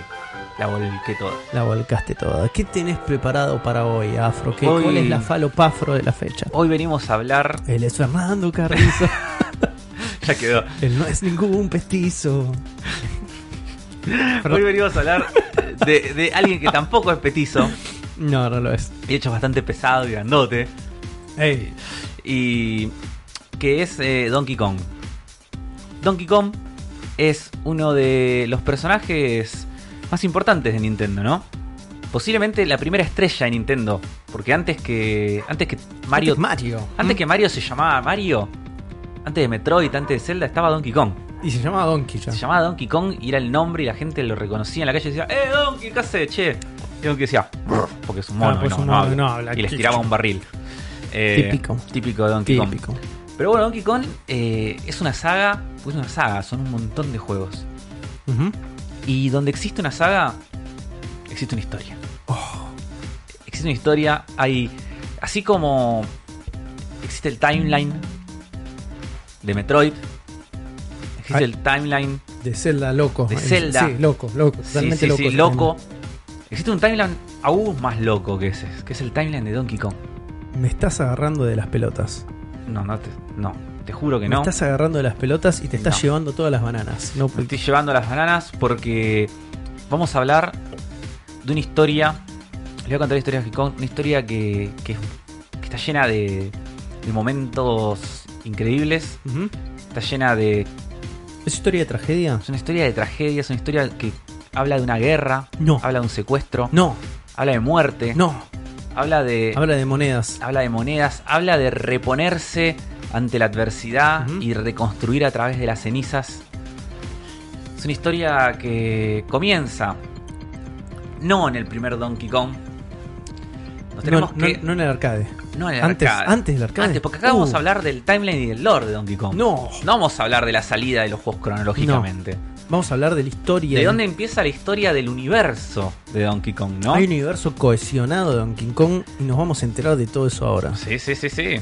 Hay que. Porque la primera entrega cronológica de Donkey Kong, Sí. según la Donkey Kong Wikia, que es algo que existe, muchachos, y es muy completa y muy buena, y muchos ¿Cuándo fanáticos va a completando haber un zona fantasma wikia que incluya toda la bio? Y se gana el amigafro de, de- de la de- de la vida, vida. sí. Así que si sabes hacer wikis, ahí tenés tu manera de ganarte. Así es.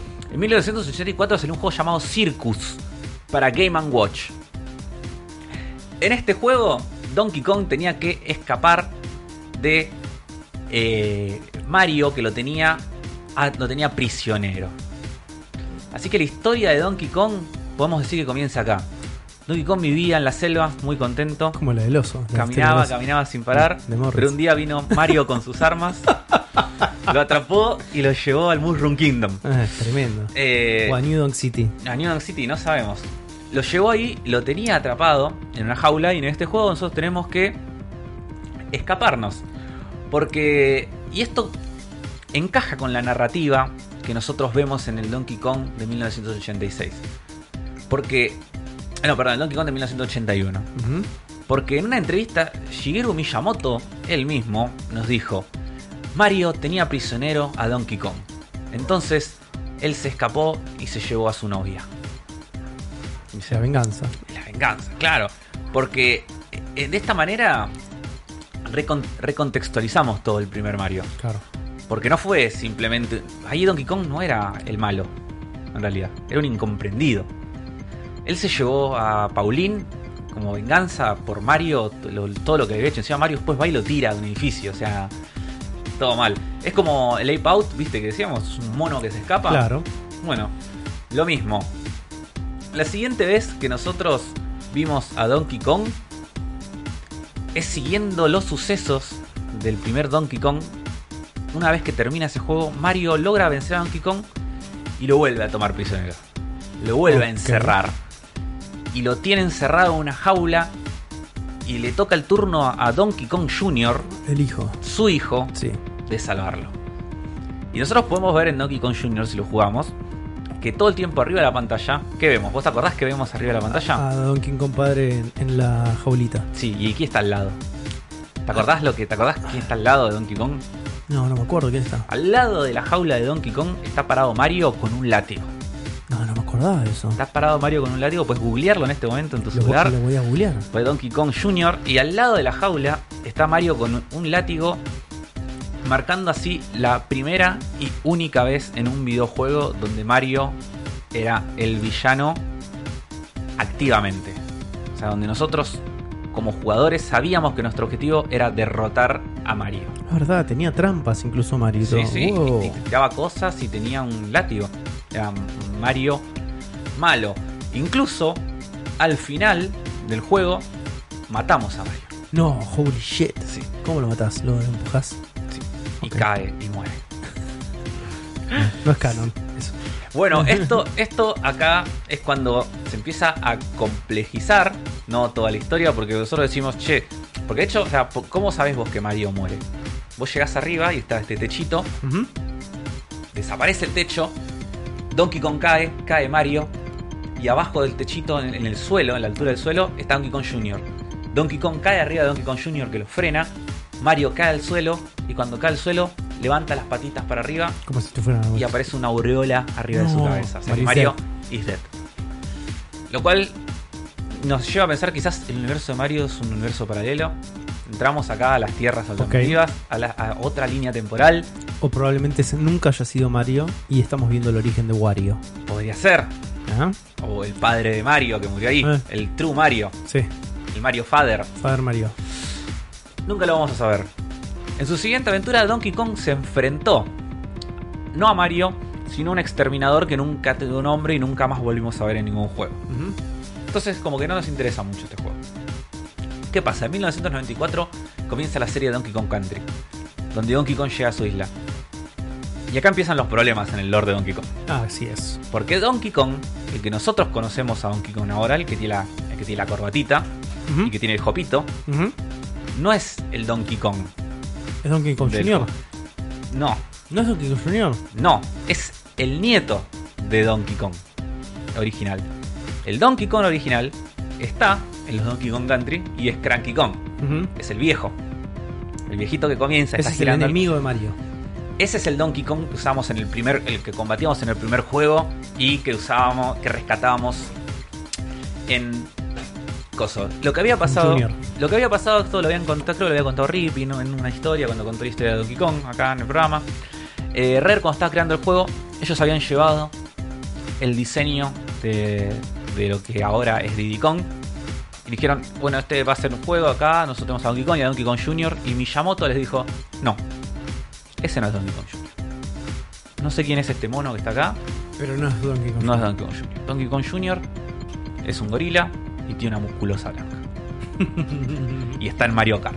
¿Qué Está en Super Mario. Kart. Lo creyó. Y les dijo, ustedes pueden usar ese personaje, pero no se puede llamar Donkey Kong Jr. Así nació Diddy Kong. Pero acá explota el fandom de Donkey Kong. Porque dice, entonces, si nosotros tenemos a Donkey Kong abuelo, a Cranky Kong, tenemos a Donkey Kong a nieto y a Diddy Kong, ¿dónde está Donkey Kong Jr.? Donkey Kong Jr. is dead. ¿Qué pasó con Donkey Kong Jr.? ¿Está muerto? ¿Dónde está Donkey Kong Jr.? La gente dice que Donkey Kong Jr. podría estar muerto. podría estar desaparecido. En, en los diseños descartados de Donkey Kong 4 podemos ver un personaje que no se utilizó, que es un mono con un fedora, que te lo voy a mostrar. Ok, ya me parece fantástico. Oh, holy fucking Es un shit. gorila con un fedora, ¿Eso es Donkey Kong Country? en un modelo descartado del Donkey Kong Country. Vamos a ver a este gorila con una fedora. Que, Boludo, el ombligo es muy perturbador. sí, que los fans aseguran Sí. se trataría de Donkey Kong Jr. ¿Por qué? Porque la fedora indica que es un padre. Como nosotros sabemos en los dibujitos cuando tienen que representar a un padre, ¿cómo lo representan? Con, Con fedora. Sí, traje y sombrero. Traje y sombrero, el sombrero de padre, los papás de Finn y Jake en Hora de Aventura. Entonces, eh, nada, tenemos este personaje que, que desapareció, que es este, este Donkey Kong Junior, ¿no? Porque ni siquiera, o sea, no aparece ni siquiera en las adaptaciones después. Ni siquiera está en los juegos country, ni siquiera está en el Donkey Kong Land. ¿Entendés? No está en ningún lado Donkey Kong Jr. Desapareció el canon de Donkey Kong para siempre. ¿Y cómo lo desenterraron encima? ¿Generaron una imagen promocional o da- data mining? No, nadie sabe. Por eso un loco. No, sí, sí, no, miento. Eh, esta imagen salió en una revista en, eh, en la Nintendo Power número 69 de 1965, 1995, perdón, en un pre-release del juego, cuando mostraban esto van a ser los personajes no sé qué, y estaba este mono, Sin nombre. y después finalmente no en el juego. ¿Cómo pisan el palito ellos mismos, eh? Entonces, bueno, sí.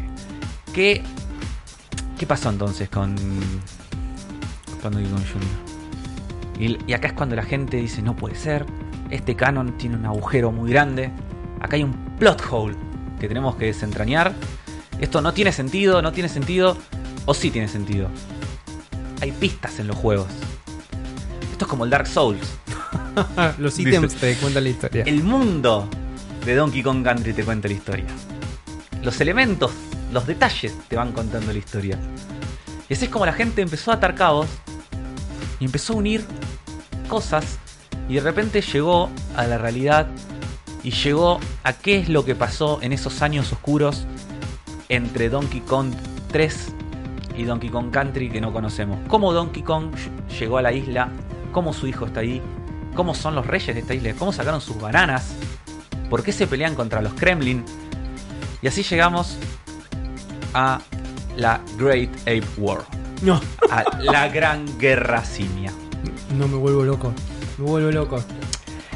La Donkey Kong Wikia describe a la gran guerra simio como el conflicto armado entre los Kongs y los Kremlins. Los Kremlins son los grandes antagonistas de la saga Donkey Kong Country. Son estos cocodrilos. eh, generalmente también son otros animales, pero son principalmente cocodrilos. Que estos nos enfrentamos en, durante todos los Donkey Kong Country originales de Super Nintendo. Recién cambiarían cuando llegamos a Returns. Pero eh, nosotros no enteramos de la historia esta porque cuando abrimos el manual nos dicen que bueno, Diddy Kong estaba vigilando el la de- no me acuerdo la palabra en castellano, tipo la montaña de bananas, La bóveda. la bóveda de bananas de eh, Donkey Kong, hasta que llegaron los Kremlins y se lo robaron. Pero acá, nos- acá la gente se pregunta, dice, si Donkey Kong le dijo a Diddy, vigila esto de los Kremlins, Porque ya había un conflicto ya había-. Ya había una amenaza. Los. Kremlins ya existían, eran una amenaza. Los Kong sabían que los Kremlins estaban ahí, eran una amenaza. Dice, entonces nosotros decimos, bueno, puede haber un conflicto entre, un- entre los monos y los cocodrilos que les quieren robar las bananas, está bien, pero una guerra. Guerra es la palabra. ¿Cómo sabemos que hay una guerra? En primer lugar, esto explicaría la vestimenta de los enemigos. Ok. En todos los Donkey Kong. En todos los Donkey Kong Country, los, la, la mayoría de los Kremlins están vestidos con uniformes militares. La verdad. Tienen cascos de guerra, La verdad. Tienen eh, como las cositas las- para las balas en los cinturones para las armas. Tienen incluso cañones y nos disparan.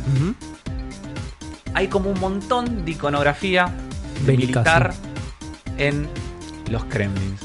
Además esto explicaría por qué los Kremlins están tan, tan bien organizados. Y por qué King K. Rool tiene un ejército a su disposición. Ellos querían invadir Kong Island, querían robar las bananas de Donkey Kong. Y, y el conflicto escaló hasta una guerra a gran escala donde murieron no solo muchos Kremlin, sino muchos simios que desaparecieron y que nunca más volvimos a ver. No solo Donkey Kong Jr., sino Monkey y Minky Kong, que eran otros Kongs que habían aparecido ahí que nunca más volvimos a ver en esos primeros juegos. Que están en el manual y después no están. No están más. No. ¿Por qué? Porque murieron En la Great en- en Ape la War. guerra- sí, sí, sí. Las guerras simia. La Gran Guerra Simia. Ese es el nombre del episodio. Fantástico.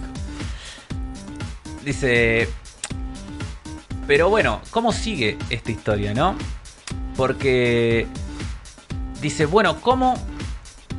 eh, ¿Cómo es que llega tipo. Porque acá tenemos, bueno, estos elementos de la guerra, ¿no? De estas cosas así, que explicaría por qué no está ahí. Pero ¿qué pasó final? Entonces, ¿qué. ¿Qué pasó, no? Con Donkey Kong Jr. Que es la pregunta que todos los fans se, se hacen. Porque nosotros tenemos que eh, cuando estalla esta guerra en la isla Kong, Cranky Kong ya era un viejo. Ok. Y Donkey Kong, el actual, podemos intuir que era un nene. Era muy chiquito para pelear en la guerra. Entonces Donkey Kong Jr. tuvo que dejar a su hijo con Cranky Kong a, a cuidado e ir a luchar. Una gran teoría dice que Donkey Kong fue capturado. Donkey Kong Jr. fue capturado en esta batalla y fue secuestrado, utilizado como prisionero de guerra, le lavaron el cerebro y sería uno de los enemigos los de la Smithy Gang, que son unos monos prisioneros que nos enfrentamos en Ok, se puso Super re, Mario RPG. Es re turbio esto, man. Decime si no, es igual. Es Decime si no es igual. Donkey Kong. Es un Donkey Kong y es un Encadenado, prisionero de guerra, man. todo cierra. Todo empieza a cerrar, todo, empieza a tomar forma. Todo ¿eh? empieza a tomar forma. Todo empieza a tomar forma en esta teoría. Pero... Entonces, esta teoría nos llevaría no solo a que Donkey Kong Jr. fue tomado prisionero de guerra, sino que finalmente fue asesinado por Mario en Mario RPG. ¿What? Y sí, porque vos en Cuando te enfrentás con ellos, con tus enemigos, los vences. los, vences y los matás. Este, suponemos que sí, ¿viste? Serían derrotados. O sea, es como. No sabemos qué pasa después, pero podemos suponer que mueren. Entonces, Mario Donkey Kong Jr. Mario eh, está hasta las pelotas. Donkey Kong Jr. terminó finalmente cediendo, eh, cayendo bajo las garras de su archienemigo. Esto no lo debe saber Donkey Kong actual, porque no se lo perdonaría a Mario, que mató a su padre. Sí. Es muy fuerte todo esto lo que está diciendo Afron. Es muy Es una fuerte. historia muy trágica. Sí, sí, sí. Pero bueno, o sea, ¿qué, qué, qué pasó, no? Después de. De, de la, de la gran guerra, ¿no? La gran guerra simia. Porque una cosa es eh, de lo que, lo que sucedió, ¿no? Con Donkey Kong Jr. Pero bueno, la gente cree que después de la guerra King K. Rool eh, diseminó a sus fuerzas Kremlin y intentó, digo, perdón, no diseminó, volvió a juntar a sus fuerzas Kremlin, intentó un su último ataque intentando robar ahí la, eh, El- el la te- reserva de bananas de. Donkey Kong. ¿Para qué? Para cortar su reserva de suministros y matar a los simios Matarlos de de hambre. hambre. Claro, esa era su nueva estrategia. Ese era su objetivo. Alto nazi. Y sí, porque vos decís, ¿para qué quiere un Kremlin tanta banana? Si los cocodrilos no comen bananas. Claro, de último Su objetivo era matar a los simios. Claro. Que los simios comen bananas. Así que. Tremendo. Hay quienes teorizan que este conflicto está basado en las guerras, en las guerras bananeras del Caribe. Y que hay muchos paralelismos entre, entre el accionar. Y que el Kremlin Pa- sería una analogía de los Estados Unidos durante la década de los 60 y su. Sea que King K. Rool es Ronald Reagan y representa todo lo que estuvo haciendo durante eh, todos esos años. Eh, voy a googlear las guerras bananeras porque mm, no- primero no sé qué es. Las segundo, guerras bananeras es un término que se utiliza para describir un montón de conflictos que se dieron en el Caribe, con, con, en los distintos, en, con Cuba. No ¿Con necesariamente Cuba, pero sí con otros países tipo Nicaragua, con esos países chiquitos, con las eh, lo que eran las distintas revoluciones que va habiendo y los distintos golpes de Estado. Con Nicaragua, En- puntualmente. En, donde muchas veces eh, intervino Estados Unidos de forma militar. Porque nosotros vemos que el Kremlin es una potencia organizada con un poderío militar muy grande y industrializada. El nombre tampoco es casual. El nombre tampoco Pero ¿qué pasa? Con- o sea, la- este, que- este conflicto esto, a gran escala también Aprendí explicaría. un montón hoy, Afro, de esto, Sí. ¿eh? Este conflicto a gran escala también implicaría. Esto se ve en el entorno. Porque si nosotros jugamos Donkey Kong, vemos un montón de maquinarias abandonadas. Vemos. Hay aviones de guerra. ¿Jugaste Tropical Freeze? Sí. Arrancás y un avión de guerra Es abandonado. Es verdad. Hay tanques Hay abandonados. minas. Hay minas. Hay, eh, hay minas abandonadas. Hay, eh, hay rastros de la guerra por todos lados. Y hay presencia humana también, lo cual implicaría que quizás un gobierno humano, Se involucró. quizás el gobierno humano de New Donk City, se involucró en esta guerra también, ¿no? Así que bueno, acá es como. Sabemos que comparten un universo Mario con Donkey Kong, entonces acá es como que nos tenemos que preguntar dice, cómo sigue la historia. Después esto sigue en los Mario vs Donkey Kong, donde sigue el enfrentamiento hasta el día de hoy entre estos dos. eh, Pero dos entre ellos dos. Entre el Donkey Kong de ahora y Mario, siempre hubo un enfrentamiento cordial de rivales a lo Goku Vegeta. Ujú. Más que otra cosa, ¿no? Eh, esto es otra cosa, Sí, Afro. la hay una teoría, esto no está tan comprobado, como, no está tan científicamente comprobado Nada- como la de la guerra. Nada está tan científicamente comprobado lo que está Lo de la diciendo. guerra sucedió. Sucedió, está, este, está científicamente comprobado, las pruebas están. Esto es una teoría, porque Sí. no tiene más pruebas que la misma teorización. Hay quienes dicen que New Donk City era en realidad una ciudad de los Kong y fue tomada por los humanos durante estas guerras.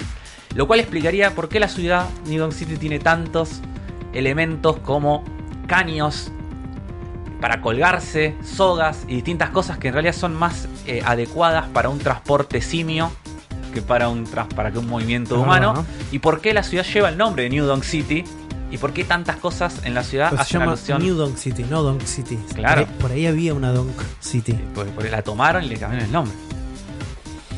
Así que. Ah, es tremendo esto, Afro. Se me está poniendo la piel de gallina. Es- Sí. es- Así que bueno. tengo que Eh, replantearme todo ahora. sí, sí, tal cual. E incluso eh, si uno entra. ¿No? A, a la wiki. Es muy fuerte, man. Sí, Esto sí. es muy fuerte, man. No, no, no, hay, hay un montón, ¿no? De, de cosas. O sea, nosotros tenemos incluso, hay personajes, hay un personaje en el Donkey Kong 1 que se llama Bazooka Bear, que es un oso militar. Bazooka Bear. Bazooka Bear, es un oso militar. Y dice que es un veterano de guerra. Él te dice que es un veterano de guerra. ¿De qué guerra? ¿De qué guerra está hablando? Pero ahora, ahora estoy. eh, tengo varios conflictos, ¿no? Sí. Porque yo ya no sé si la guerra. Esto tan para una Es- cosa más que esto también explicaría, esta guerra explicaría también por qué la mayoría de los personajes que están en Donkey Kong Country, los en los Donkey Kong, son niños o son jóvenes, porque los adultos simios perecieron en la guerra. La Great Ape War. Ahora, también explicaría por qué hay tan pocos. eh, este. Kongs. Este También mundo. la raza está casi extinta. Son unos Saiyans. Sí, sí. Todo cierra. Eh, te puedo tirar eh, distintos, distintos datos o distintas historias de los personajes. Por ejemplo, vos sabés eh, la historia de, de- de Funky Kong. No, no la sé. Pero me parece, me parece que la voy a disfrutar muchísimo. Funky, Funky Kong era conocido como el, mar- el varón marrón, The Brown Baron. Durante, No, pará, pará, pará, pará. Pará un poco. ¿Quién en su sano juicio va a llamar a otra persona el varón marrón The Brown Baron. sin que eso tenga ningún tipo de, de, de, de- de- de asociación escatológica? Imposible. Es imposible. Es imposible. Bueno, eh, Funky Kong fue un piloto de guerra La durante concha de la, durante No, la mentira, guerra. mentira. Está el avión, el avión de Funky Kong. ¿Sabes cómo se sabe esto? Porque Funky Kong tiene un avión. Es verdad. Y el avión de él tiene el símbolo de la Fuerza Aérea. Real, de la de Royal Air Force de Inglaterra. Funky Kong luchó, era un soldado. Rare es inglés igual. ¿Eh? Rare es inglés. Sí, sí. Eh, dice, por eso muchas personas tienen la teoría de que en realidad esto no está comprobado como el otro de la guerra. Esto es una teoría que teorizan también otras Nada cosas. está como- comprobado, Afro. Deja de decir que las cosas están no, comprobadas. no, no, no.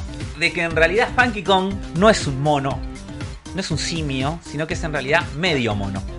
Que sería la cruza entre un, un simio y un. eh, entre unas. entre una humana y un simio. Pero que tiene los genes recesivos del padre y por eso tiene. Tiene forma de. No, es- esto es falopa, pero de la mejor. Es falopa de la mejor.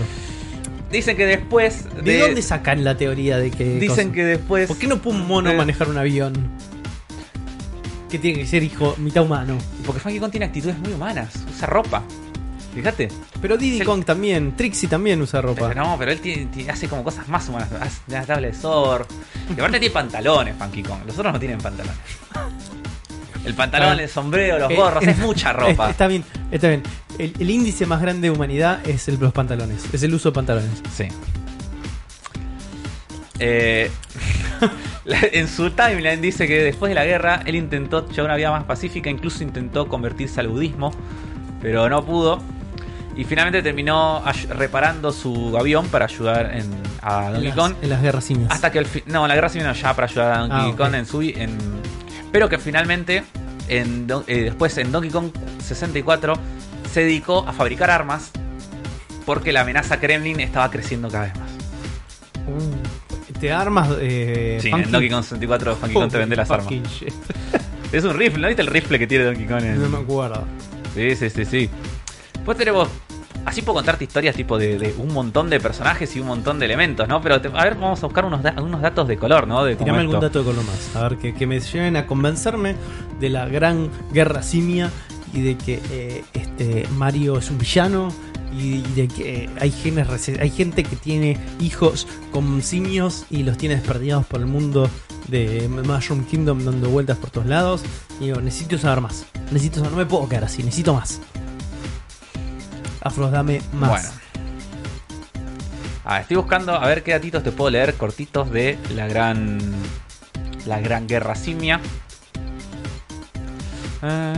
Didi, eh, Didi y Trixie. ¿Cuál es el parentesco de Didi y Trixie con, con Donkey son es, Donkey Son es- sobrinos, es el ¿no? sobrino. Sí, son los O sobrinos sea, por, por consecuente, Donkey Kong tiene un hermano. Es una buena teoría, pero nadie sabe dónde está el hermano. ¿Dónde está el hermano de Donkey Kong? Eso es algo que los fans todavía ¿Habrá no, fallecido no lo las guerras simias? No, porque si no, no hubiera tenido hijos. Si Donkey Kong era chico. A menos que haya una diferencia bastante grande de, de edad. Hay muchas interrogantes, Afro. Hay demasiadas interrogantes. No sé si el mundo está listo para que las contestemos todas. No sé, pero por ejemplo, se sabe, se sabe que Donkey Kong, el actual, entrenó a Didi en Video Hero Game, Video Hero, Video Game Hero Training, que tranquilamente son las mismas técnicas de un entrenamiento militar. Ok. ¿Pero Sí, es un sí. arte marcial de, de Kongs esa? ¿Qué, qué es? No se sabe. Es de combate, igual. Cuando los capturan a, a Donkey Kong y a Diddy Kong en Donkey Kong Country 3, la forma en la que los tienen capturados y prisioneros y torturados en el juego es muy similar a la cual se tenía prisioneros a los prisioneros de guerra durante esta guerra. Voy a googlear esa imagen. Voy, voy a googlear esa imagen. Porque me, me, me- parece de una inverosimilitud tremenda, pero ¿sabes qué? A esta altura debe ser real. Debe ser realmente real. Donkey Kong Kidnap, voy a poner. Sí, sí, te va a aparecer, vas a ver. Y, y voy a pegar un grito. Pero perdón a la gente en su casa. Pero no puede ser real esto. Es tremendo esto, Afro. Eh, me estás abriendo las puertas a, A un mundo Un mu- lleno de posibilidades. es lleno de posibilidades nefastas. No, ahora kidnap. No parece nada afro. Y porque es Donkey Kong Country 3 tenés que buscar. Pero bueno. Lo- lo eh, una jaula nomás. Después te busco las imágenes. Después del buscame juego. las El- imágenes. Pero bueno, esta es más o menos la historia que, que encierra toda esta saga. Es una historia que, que estuvo oculta mucho tiempo. Que Nintendo por ahí no quería que sepamos, ¿no? Porque Nintendo en su, su afán de ser family friendly eh, quizás una historia llena de muerte, de prisioneros de guerra, de tortura, de, de gente intentando, de criaturas intentando matar de hambre a otras. Pues era muy fuerte, ¿no? Para los niños y para el target de Nintendo de los 90. Pero igualmente los, estos héroes de Rare hicieron todo lo posible y dejaron las pistas diseminadas para que los fans, muchos años después, pudieran contar la historia que merecían todos los simios que dieron su vida en esta gran guerra. eh, se merecían que se sepa. Afro, eh, nada va a ser igual, No. que lo sepas. Después de esto. O sea, el mundo acaba de cambiar.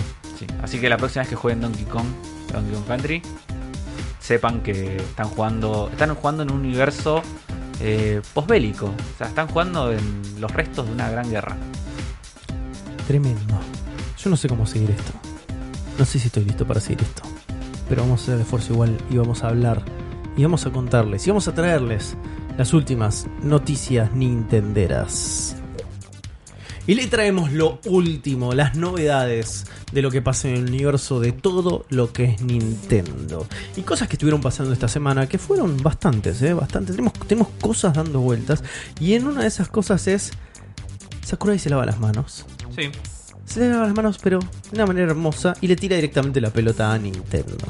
Sí, porque algo que hablamos la semana pasada era el personaje nuevo de Super Smash Ultimate, que era. Violet de Fire Emblem Free Houses. Polémico. Y el enojo de la gente por eh, el octavo personaje de Fire Emblem, ¿no?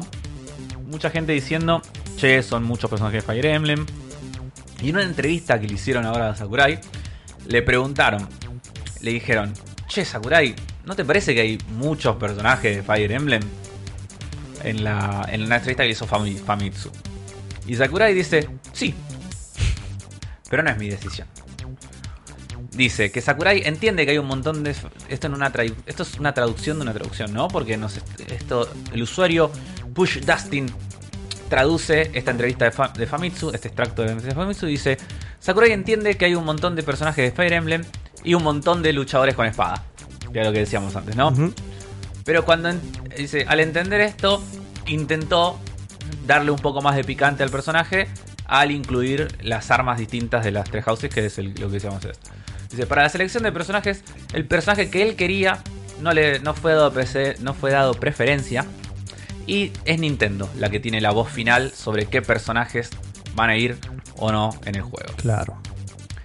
Dice que él traba- estaba trabajando en el desarrollo. Ya está, ellos ya estaban trabajando en el desarrollo del personaje cuando Free Houses todavía estaba en desarrollo.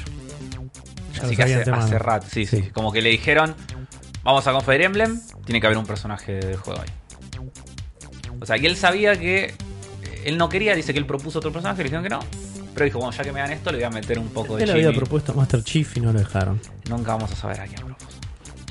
Pero bueno, así que ya sabemos a quién culpar. O sea, porque mucha gente decía entre los fans que eh, le echan la culpa a "Ay, Sakurai pone a todos los personajes que le gustan, nomás, eh, de- debe ser fanático de Fire Emblem y no, resulta que es Nintendo. Igual bastante- se ve que era bastante fanático de Fire Emblem igual. Seguro, sí. Sí, seguro. Porque Con, vos- con- todos los juegos en hexadecimales, en, en binario. En digo. binario. Qué loco que está, boludo. Qué loco que está. Sí, está re es- loco, boludo. Pero es lo más. Está re loco Sakurai. Algo re loco, pero algo re loco es lo que acaba de pasar con los anuncios de los juegos que vamos a tener en la Evo 2020. Y ustedes dicen, Juan, ¿qué es la Evo 2020? ¿Pero Evo no está refugiado? No, chicos, la Evo es la Evolution. es el torneo de fighting games más grande del mundo. Hemos tenido hace relativamente poco la Evo en Japón y ahora Sí. vamos a tener la Evo en Estados Unidos, que es como la más famosa la que todo el mundo habla, la que todo el mundo mira. Eh, y han pasado cosas terribles y tremendas. Primero y principal, Bye Bye Melee. Eh, tenemos Super Smash Bros. Ultimate definitivamente. del año pasado que se hinchaban los huevos y lo rajaron. Así que sí, pero bueno, esto fue como adiós para siempre. No te quiero ver más. Tómatela de acá, Melee. Pasa que lo habíamos dicho en el programa ya, cuando fue esa noticia. Eh, muchos fans del Melee salieron a decir en ese momento, eh, ahora van a ver, se van a caer todas las views porque no estamos nosotros. Récord de, audi- audiencia de gente viendo Smash Ultimate el año pasado, así que ya está. No, no lo, no lo necesitan más. No lo necesita más. Así Así que, nada, está ahí head- eh, como headlineando. ya está. headlineando este, estos, estos brackets y este lineup de juegos que se van a jugar en este que son un total de 9. Y entre ellos está el Under Night in Birth Late CLR. Es el juego con el nombre más japonés, pero es francés. Sí. Y es de Arc System Works. Sí. Si no sabían. Y es un juego, eh, por lo que me contó Afro, que está hecho por gente que tiene un conocimiento enorme de fighting games, que está Sí. recontrabalanceado, que los fanáticos lo adoran. Es como lo más técnico que existe. Así, y ustedes lo ven y es una cosa más japonesa. Sí, sí, sí. Es totalmente japonesa. Es tremendo. Unos diseños de personajes como. ¡Ah! Es ¡Ah! Japón. Esto es Japón. Esto es lo más Japón, porque viste todo de Japón. Street Fighter, pero, este- pero no, esto es lo más japonés que vas a ver. Es como, Es muy Japón, pero es debe, como- estar, debe estar re bueno, boludo, este juego. es como unas, es como Tokyo Ghoul de videogame, pero con eso sí, pero fighting. Eh, eh, también está ahí, obvio, que ha ganado muchísimo terreno, el Sí. Dragon Ball Fighters. Sí, La gente lo ama. Street Fighter 5, Intocable, Tekken 7. sí. Una sorpresita que es Samurai Showdown.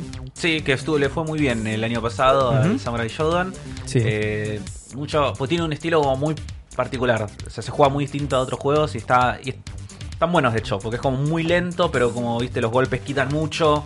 Entonces es como. mucho más estratégico. Sí, tiene un ritmo más pausado, pero piola. Soul Calibur 7. No, Seis. 6. Soul Calibur Sí. 6. Este, Parece que está bueno. Así es. Y las sorpresitas. Marvel vs. Capcom 2. No lo entiendo. Pasa que se va a cumplir como 25 años de este juego o algo así. O una 20 versión años, o HD. no sé. No sé carajo cuántos años cumple. Creo 20 años. ¿Y esto es una versión HD no, o algo así? no, es la regular. Pero Ah. es como una, una Edition Champions Edition para este torneo. Y sí, porque si juega el 13 sin jugar. Sí. ¿sabes? Y el Grand Blue Fantasy. Grand Blue Fantasy Versus. Sí. Que también, ¿qué, qué onda eso? Ese es el último uno de los últimos juegos de Arc System. eh, que es un juego que tiene, es, tiene usa el mismo estilo, eh, el mismo motor de los últimos Guilty Gear. Sí. Viste que es 3D, pero cel shading, el mejor cel shading de tu vida. Sí. Bueno, así. Y se ve, eh, pero increíble. Qué poco amor a Guilty Gear, man. Sí. Un poco más de amor a Guilty Gear, por favor, se los pido. Pero la sorpresa de esta, de esta noticia, de estos anuncios, es lo que falta. Acá hay dos grandes faltantes según la comunidad.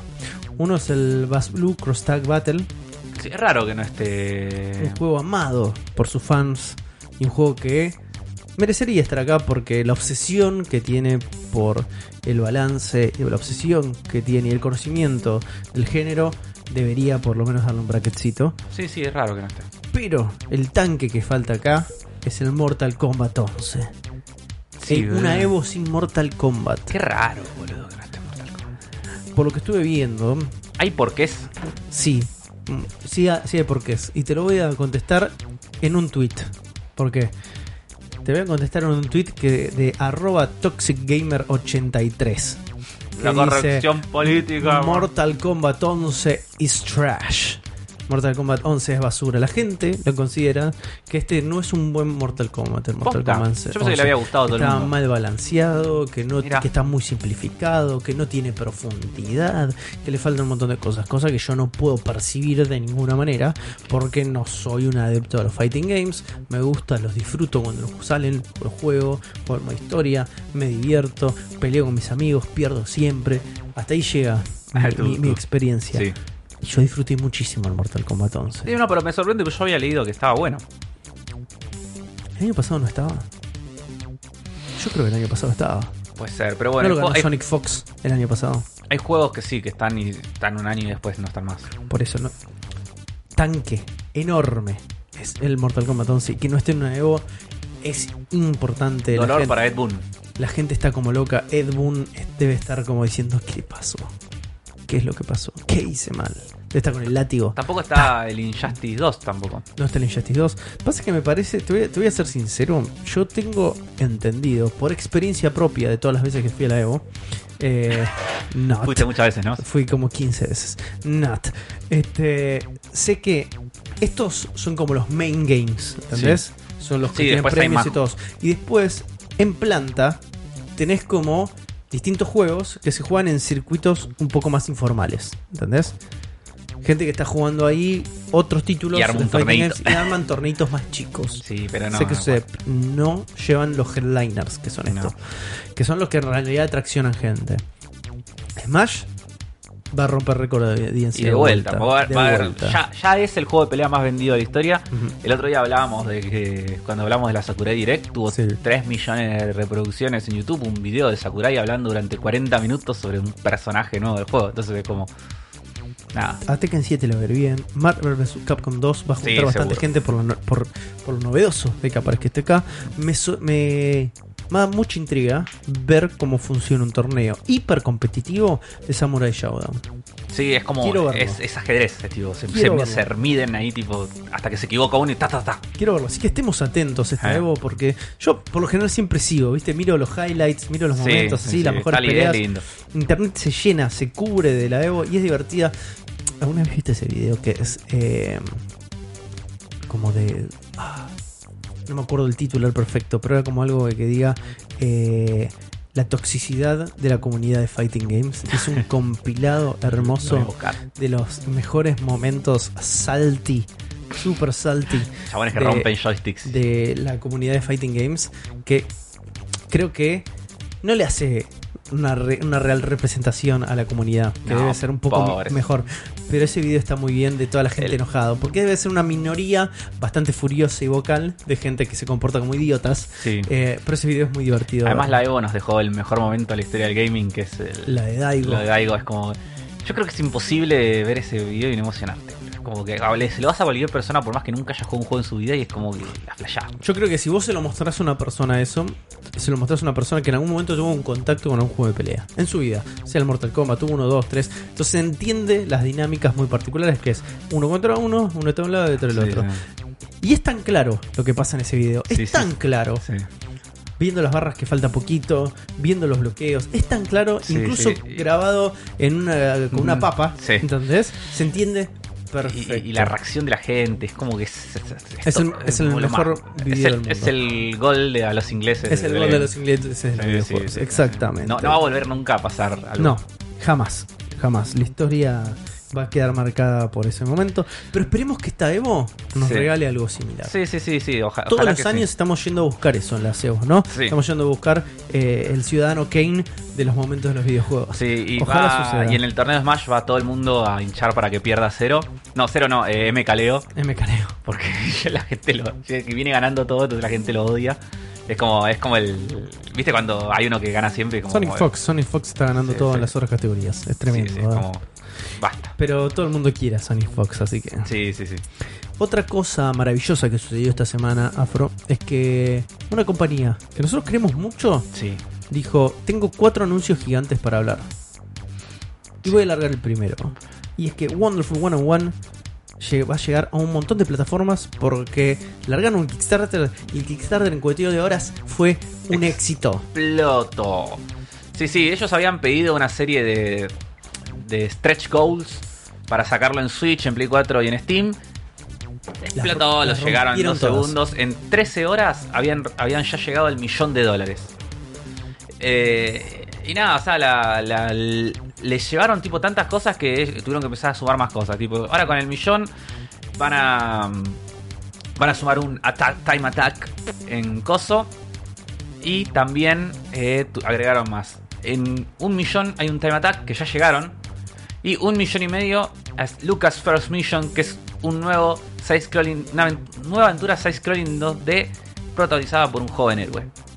Que no sé si es tipo un minijuego, no sé qué carajo será.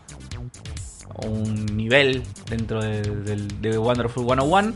Pero bueno, la buena noticia, chicos, que en muy poco tiempo nosotros ya vamos a estar viendo el- este juego que estaba perdido en, el, en Wii U. Estaba tenía la desgracia de ser una exclusividad de Wii U. Estaba perdido y bueno, y ahora, lo, y ahora lo vamos a poder jugar en Switch. Y en básicamente todo. Es, un- es una incógnita cómo se va a jugar. Porque es un juego que usaba, uno de los pocos juegos que realmente usaba la pantalla de la Wii U. Entonces hay que ver cómo adaptan los controles. Yo creo que empecé con el mouse, tipo, no tenés problema. Se puede jugar exactamente igual. En Switch, si nos dejan usar punteros, se, va a ser lo mismo. Va a ser, también se puede hacer. Con los Joy-Cons. Sí, tienes que usar puntero con Joy-Con, yo creo que se puede. Y el tema, bueno, es en Play 4, no sé. Pero para mí, mi teoría es que van a. Van a cambiar todo el sistema de juego. Ya no se va a jugar haciendo la, dibujando como se juega. Se va a jugar como un Sí. bayoneta. Esa es mi teoría, que se va a jugar como un bayoneta. Y nada, se van a controlar todos así. ¿Cuánta guita junto Afro este juego? Hasta ahora, ¿cuánto lleva juntado? Sí. Déjame ver que lo estoy abriendo. Porque no tenía abierto la, no Ya tenía está. abierta la página del Kickstarter. O sea, pasó el palo, el palo y pico. sí, no, ya pasó el palo. Eso, O sea- eso Porque aparte, creo que el stretch goal de. Bancame porque Nintendo Live no me deja un link al Kickstarter, cada vez que lo cliqueo me manda a otra noticia de ellos. Típico de Nintendo Live. Típico. Lo tengo que escribir. Acá estoy en el Kickstarter. Cargando. Y Lo que me llama la atención. 1.365.897 dólares. 21.089 personas. hicieron Y todavía quedan 30 días para que Eso es termine. estupidez. No va a juntar más guita, ya está, cerrarlo acá, amigo. Y no, va, yo creo que llega a los 2 millones por ahí, una cosa así. Pero igual ¿Y ellos. ¿Cuál es el último stretch goal que habilitaron?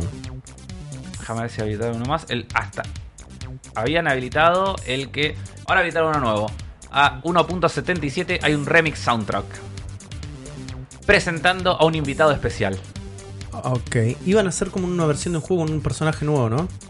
Eso estaba sí, en los sí, stretch sí, sí, goals. en el 1.7. una- Te lo dije antes, tipo Lucas Mission. Sí, sí, sí. Y el stretch goal tiene como un degradé abajo. De que se van a seguir agregando cosas. ¿Sí lo viste? Sí. Bueno, para mí van a seguir agregando cosas conforme vayan viendo que es posible que. Está bien que no las. va, no sé si está bien que no las quieran probar. Va- van a ser dos palos. Van a Sí. ser dos palos. Lo van a lograr. Todo esto me hace acordar a algo que hablamos hace relativamente poco en una cartuchera, que eran los Capcom 5. Sí. ¿no? Estos anuncios de Platinum que se van a sacar cuatro títulos me hace acordar a ese momento donde Capcom dijo, che, tiremos toda la carne al asador para Sí. salir de este pozo este, Sí. financiero en el que estamos en este momento. De los cuales varios fueron cancelados de esos juegos. Mal. Entonces me hace acordar a este momento. Lo único espero Que no ahora que no sean todos Kickstarters de juegos nuevos. No, sino yo creo que con la guita de distintas. Tencent. Uno va a ser Bayonetta, seguramente. Sí, sí, una. Bayonetta 3. ya Uno está. Bayonetta 3. Pero los otros dos es un incógnita. Hay gente que pide un Metal Gear Rising 2. Yo lo hay, pido un Metal Gear Rising 2. Hay gente que estaba. Hay gente que le preguntaron en una entrevista. Igual te voy a decir una cosa. Sí, te eh, voy a decir una sola cosa. sí. Si no este, contratan de vuelta a Jamie. ¿Cómo se llama? Ah, el de la banda sonora. Porque una de las cosas más brillantes de la banda sonora de Metal Gear, Revengeance sí. Es, la, es que cada, cada momento épico Tiene un tema. tiene un score atrás por Jamie Christopherson. Jamie... No, ni idea. Yo una vez cada dos meses me Escuchá, clavo esa banda sonora porque me pone pero como una moto. yo tengo que confesar que no lo jugué todavía. Es un to- Sí, sí, sí, lo tengo que jugar. Es un juego. Creo que lo tengo comprado en Steam. Obvio. En Eh. Estaba, boludo, hace una- un menos un mes estaba a 60 pesos. Así que. Va a caer en Game Pass en cualquier momento. Eh, también le- les habían dicho, les habían preguntado a los chabones de Platinum en una entrevista si eh, podía llegar a sacar Scalebound, que era este juego que había cancelado había Microsoft. cancelado Microsoft, sí. Que ellos dijeron que no Jamie depende. Christopherson. Sí, está. Dijeron que no depende de ellos, que la IP es de Microsoft, y- pero que si Microsoft les deja hacerlo, ellos tienen todas las. ga- Dice que a ellos les encantaba el juego, que si hubiera sido por ellos no lo hubieran cancelado, ellos lo querían hacer y tienen todas las ganas de hacerlo. Que si Microsoft les deja la licencia, ellos lo van a hacer. Y vos decís que por ahí se negoció algo y. Por ahí Microsoft ahora en, en- en- en la nueva gestión Phil Spencer, por ahí les dice, che chicos, háganlo para Sería Game una buena manera de, de como de hacer como una especie de romperle internet es que lo traigan de vuelta y que sea exclusivo de Game Pass. Y si era de ellos, el IP es de ellos, ya dijeron. Claro. O sea, que lo dije, el IP es de Microsoft. Es como. Este, Es fantástico va- esto. yo banco el modelo de gestión Phil Spencer, así que. lo- Sí. Bueno, al margen de todo esto, evidentemente, lo único que sirve todo esto, más allá de financiar y que finalmente podamos tener un Wonderful 101 en nuestra Switch, es que es una gran campaña de marketing para Platinum y que la, muestres, la gente se empiece a relacionar un poco más con esta compañía y entienda, che, che, che, todos estos juegos que te gustaron son de estos pibes. Son Sí. estos pibes. Este, este forro de Twitter que se llama Gigamilla. Que bloquea gente y escribe en japonés. Uno de los, de los rewards de Kickstarter es que te puede. que si vos querés que eh, Camilla te. Desbloqueé. te no, te bloquee. Te va a poder bloquear. O sea, directamente, a petición tuya, te bloquea. Eh, la gente va a estar más atenta a las cosas que hace de Platinum esto. ¿Y sabes qué? Encima se llevan guita. Sí. Win-win situation. Otro gran, gran win es que Damon X Máquina se va para la PC. Así es, chicos. Este juego que teníamos ganas que sea buenísimo, pero no lo terminó siendo, No lo o no lo sabemos. Eh, yo- no lo terminamos jugar que- después de la demo. Yo escuché que no lo fue. Va a terminar saliendo en versiones de PC, que seguramente va a salir mucho más barato. Eh, 600 pesos. Ah. Lo dijo, lo dijo Sergio. ¿Cuánta? Contra 4.800 pesos que salen en este momento en la versión Sí, de Switch. creo que Sergio se lo compró ya. A ver, voy a- vos seguís hablando que yo voy a buscar Yo voy a seguir hablando. Este título obviamente no tuvo buenos puntajes en Switch. Era un juego que a nivel arte, estética, premisa nos parecía fantástico, pero el gameplay era recontra duranga. Lo probamos en la demo, hubo un montón de feedback de parte de los fanáticos, que fue bien recibido por los desarrolladores y prometieron cambiar unas cosas, pero parece que también se quedaron a mitad de camino. Ahora, este juego parece que va a tener una segunda oportunidad, un segundo aire en Steam, en PC, y que va a salir el 13 de febrero. Mm, ni idea. Acá dice eso, Afro. ¿eh? Ahora. Después de 6 meses de su lanzamiento en Switch, como exclusivo de Switch, va a salir el 13 de febrero en PC a 600 pesos. Que puede ser que. eh, Ahí está, 600 pesos. O no, No, no sé, lo dije, lo dije yo. Aparentemente. fue- fue- Yo estoy no, no buscando sé. nuestra conversación con Sergio. Que le había dicho el, el Eh, precio. Sergio dijo: eh, Está barato, me lo pongo de gorrito. 520 pesos. 520 pesos es re barato. En Steam, juá, juá, juá, juá, de gorriti. eso, eso, eso, exactamente, exactamente. Así que, Yo es, creo una, que- es una posibilidad para un montón de gente que no tiene tanto juego a lo Armored Core eh, cerca. Para mí hay más público de este tipo de juegos en PC que en consola. Sí, pero es como toda la gente que le falta como más juego de mecha japonés que vive mucho en consolas se va a sentir bastante cómodo con este juego va a decir hey por finalmente voy a poder tener esta experiencia y es como el puntapié inicial para ver si hay un interés también en la plataforma para empezar a llevar otras cosas Eh, no sé, yo tengo ganas de, que, de jugarlo en Switch este juego, pero no me lo tenía ganas de pagar los 60 dólares. Así Si lo bajan a 15, Esperemos que lo bajen porque me, me dan ganas. Y no tengo ganas de jugarlo en PC. Eh, pero me dan ganas solamente porque me parece un juego muy lindo de ver. el arte es muy bueno. Me parece un juego Este muy juego en PC en 4K 60 FPS se va a ver. Ah, de- se va a ver espectacular, espectacular. Pero ya me lo prestará Sergio, seguramente. Se lo voy a pedir prestado y decir, eh, qué lindo, y no lo voy a jugar nunca más. Pero bueno, finalmente eh, se, se democratiza el contenido y van a poder acceder todos ustedes a Diamond X Máquina si es que les interesa. Pero alguien, alguien de este lado, del lado donde estamos para nosotros, no le interesa nada, no le importa nada, no le preocupa nada.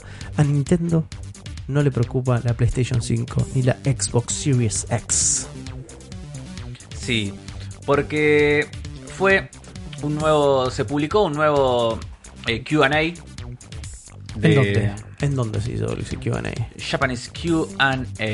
No sé dónde se publica esto. Yo no sé si es tipo oficial de. ¿De Nintendo o A ver, voy a, voy cliquear. el- Cliqueame y el léeme en japonés, Afro. A ver, ¿Ese, Está- ¿Ese link está en japonés?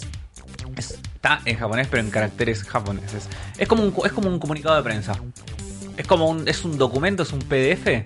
Es una gacetilla de prensa. Li- No, literalmente es como un PDF que vos lo ves y parece, o sea, está escrito en japonés, no sé qué dice, pero es como un la, la parte, viste, de un manual de instrucciones de un, un coinor. Sí.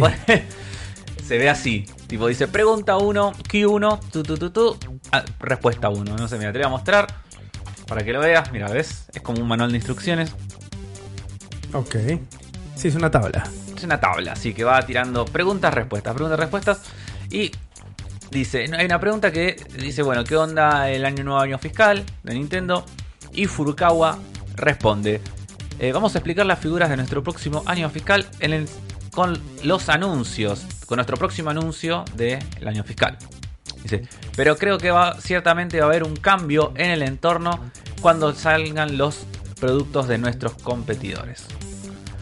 Pero después agrega, dice, de todas maneras, no creemos que eh, los, las trends, tipo las modas del negocio Sí. de las otras compañías, vayan a, a impactar de forma signi- significativa al nuestro. Eh, el, el mes pasado, NPD hizo una encuesta, o sea, para tener un poco de contexto ¿no? de estas cosas, que el 40% de los usuarios de Switch están eh, habitan en Estados Unidos Y también tienen, no, perdón, que el 40% de los usuarios de Switch de Estados Unidos también tienen una PlayStation 4, una Xbox One. Sí. Con lo cual, viste, es como que todo el mundo quiere tener una Switch y la Switch es como la segunda consola de todo el mundo. Entonces es como que no importa que la Play 5 esté buenísima. La gente se va a comprar la Switch igual. Como que no, no tienen miedo porque como siempre... Eh, no están jugando otro están juego. jugando su propio Están juego. en otra liga, Sí. Afro. Matt Piscatella, que es el que es del NPD Group, dice que la Nintendo Switch no es un sustituto de esos rivales. Es verdad. Es verdad, es otra cosa. La Switch es otra cosa, lo supimos desde el principio. Lo que ustedes saben desde el principio es que todo lo que comienza tiene que acabar. Y acá se ha terminado este episodio del Cerebro de la Bestia. Muchas gracias por acompañarnos. Recuerden que pueden hacer un montón de cosas en redes sociales cuando no estamos nosotros grabando y ustedes no están escuchando. Sí. Están en Instagram, arroba la bestia pod, y en Twitter, arroba la bestia pod. Pueden dejar mensajes, pueden hablar con nosotros, podemos tener comunicación directa. Ahí, ¿saben? Internet. Dejan un comentario y nosotros lo vemos. Y después decimos si les contestamos o no. Por lo general, lo hacemos. Lo hacemos si no son malas personas. Si nos dejan cosas feas como diciendo, eh, Juan, afeitate que pareces un puber de 12 años. Y yo le digo a todos ustedes, no se metan, tengo problemas con, con, con el El desarrollo. bello. Sí, este, pero bueno, nos dejan comentarios ahí también. Si quieren dejarnos algo mucho, pero mucho más extenso, pueden ir a info arroba zona fantasma TV y escribirnos un mail y decirnos, chicos, yo la verdad que los adoro y dejar todo un manifiesto de Sí. por qué nos adoran. Eso lo vamos a leer y les vamos a contestar y decirle, che, muy bueno. Y nada más, en un reglón. Gracias. Punto. Gracias. Punto. Un punto. Respuesta automática de Gmail. Ok. Como, buen, como un padre. Como si fuéramos sus padres, le pondríamos ok. Y también tienen la versión audiovisual de este podcast en YouTube, donde pueden dejar comentarios, pueden dejar un like, pueden compartirlo. Estamos en iVoox también, que iVoox por ahí tenemos medio abandonados los comentarios, pero siempre está bien. Pasa bien que nuestros estamos abandonando los comentarios porque cuando entras ahora a la página de Evox te, te ponen watch y te dice, no, tenés que abrir la app y no te deja entrar y tira cosas. Es como, no sé, se volvió muy rebelde. Escuchame una cosa, iVoox, dale, copate con los pies. Nos estás dificultando la tarea, pero vos si estás escuchando esto en iVoox, iVoox, cualquiera de esas tres es una variable que puede llegar a servir. Eh, Sabes que te queremos un montón también. Y todos los canales, estén atentos a las cosas de Zona Fantasma TV, vayan a twitch.tv, no, twitch.com barra Zona Fantasma TV Sí. y ahí están los streamings, que es todo, durante la semana hay tres streamings seguros, así que estén atentos, estén atentos que siempre pasan cosas. Afro, che, te zarpaste con la falopa Afro hoy, ¿eh? Te, te gustó, te, te- te- Estaba- aprendiste muchas Estaba cosas. muy ¿no? adulterada esa falopa Afro, man. Y bueno, es así. Estoy como eh, teniendo es, un es de- ataque de pánico en este era, momento. era de calidad, me parece. ¿Era de Yo- calidad? Yo, yo creo que era de calidad. Estoy teniendo un ataque de pánico. Yo creo que era de calidad o era de diseño. Me parece que era una, una droga de diseño. Era experimental. Era Era experimental, una droga sí, experimental. Y a todos ustedes, muchas gracias por acompañarnos. Esto ha sido otro episodio de El cerebro de la bestia.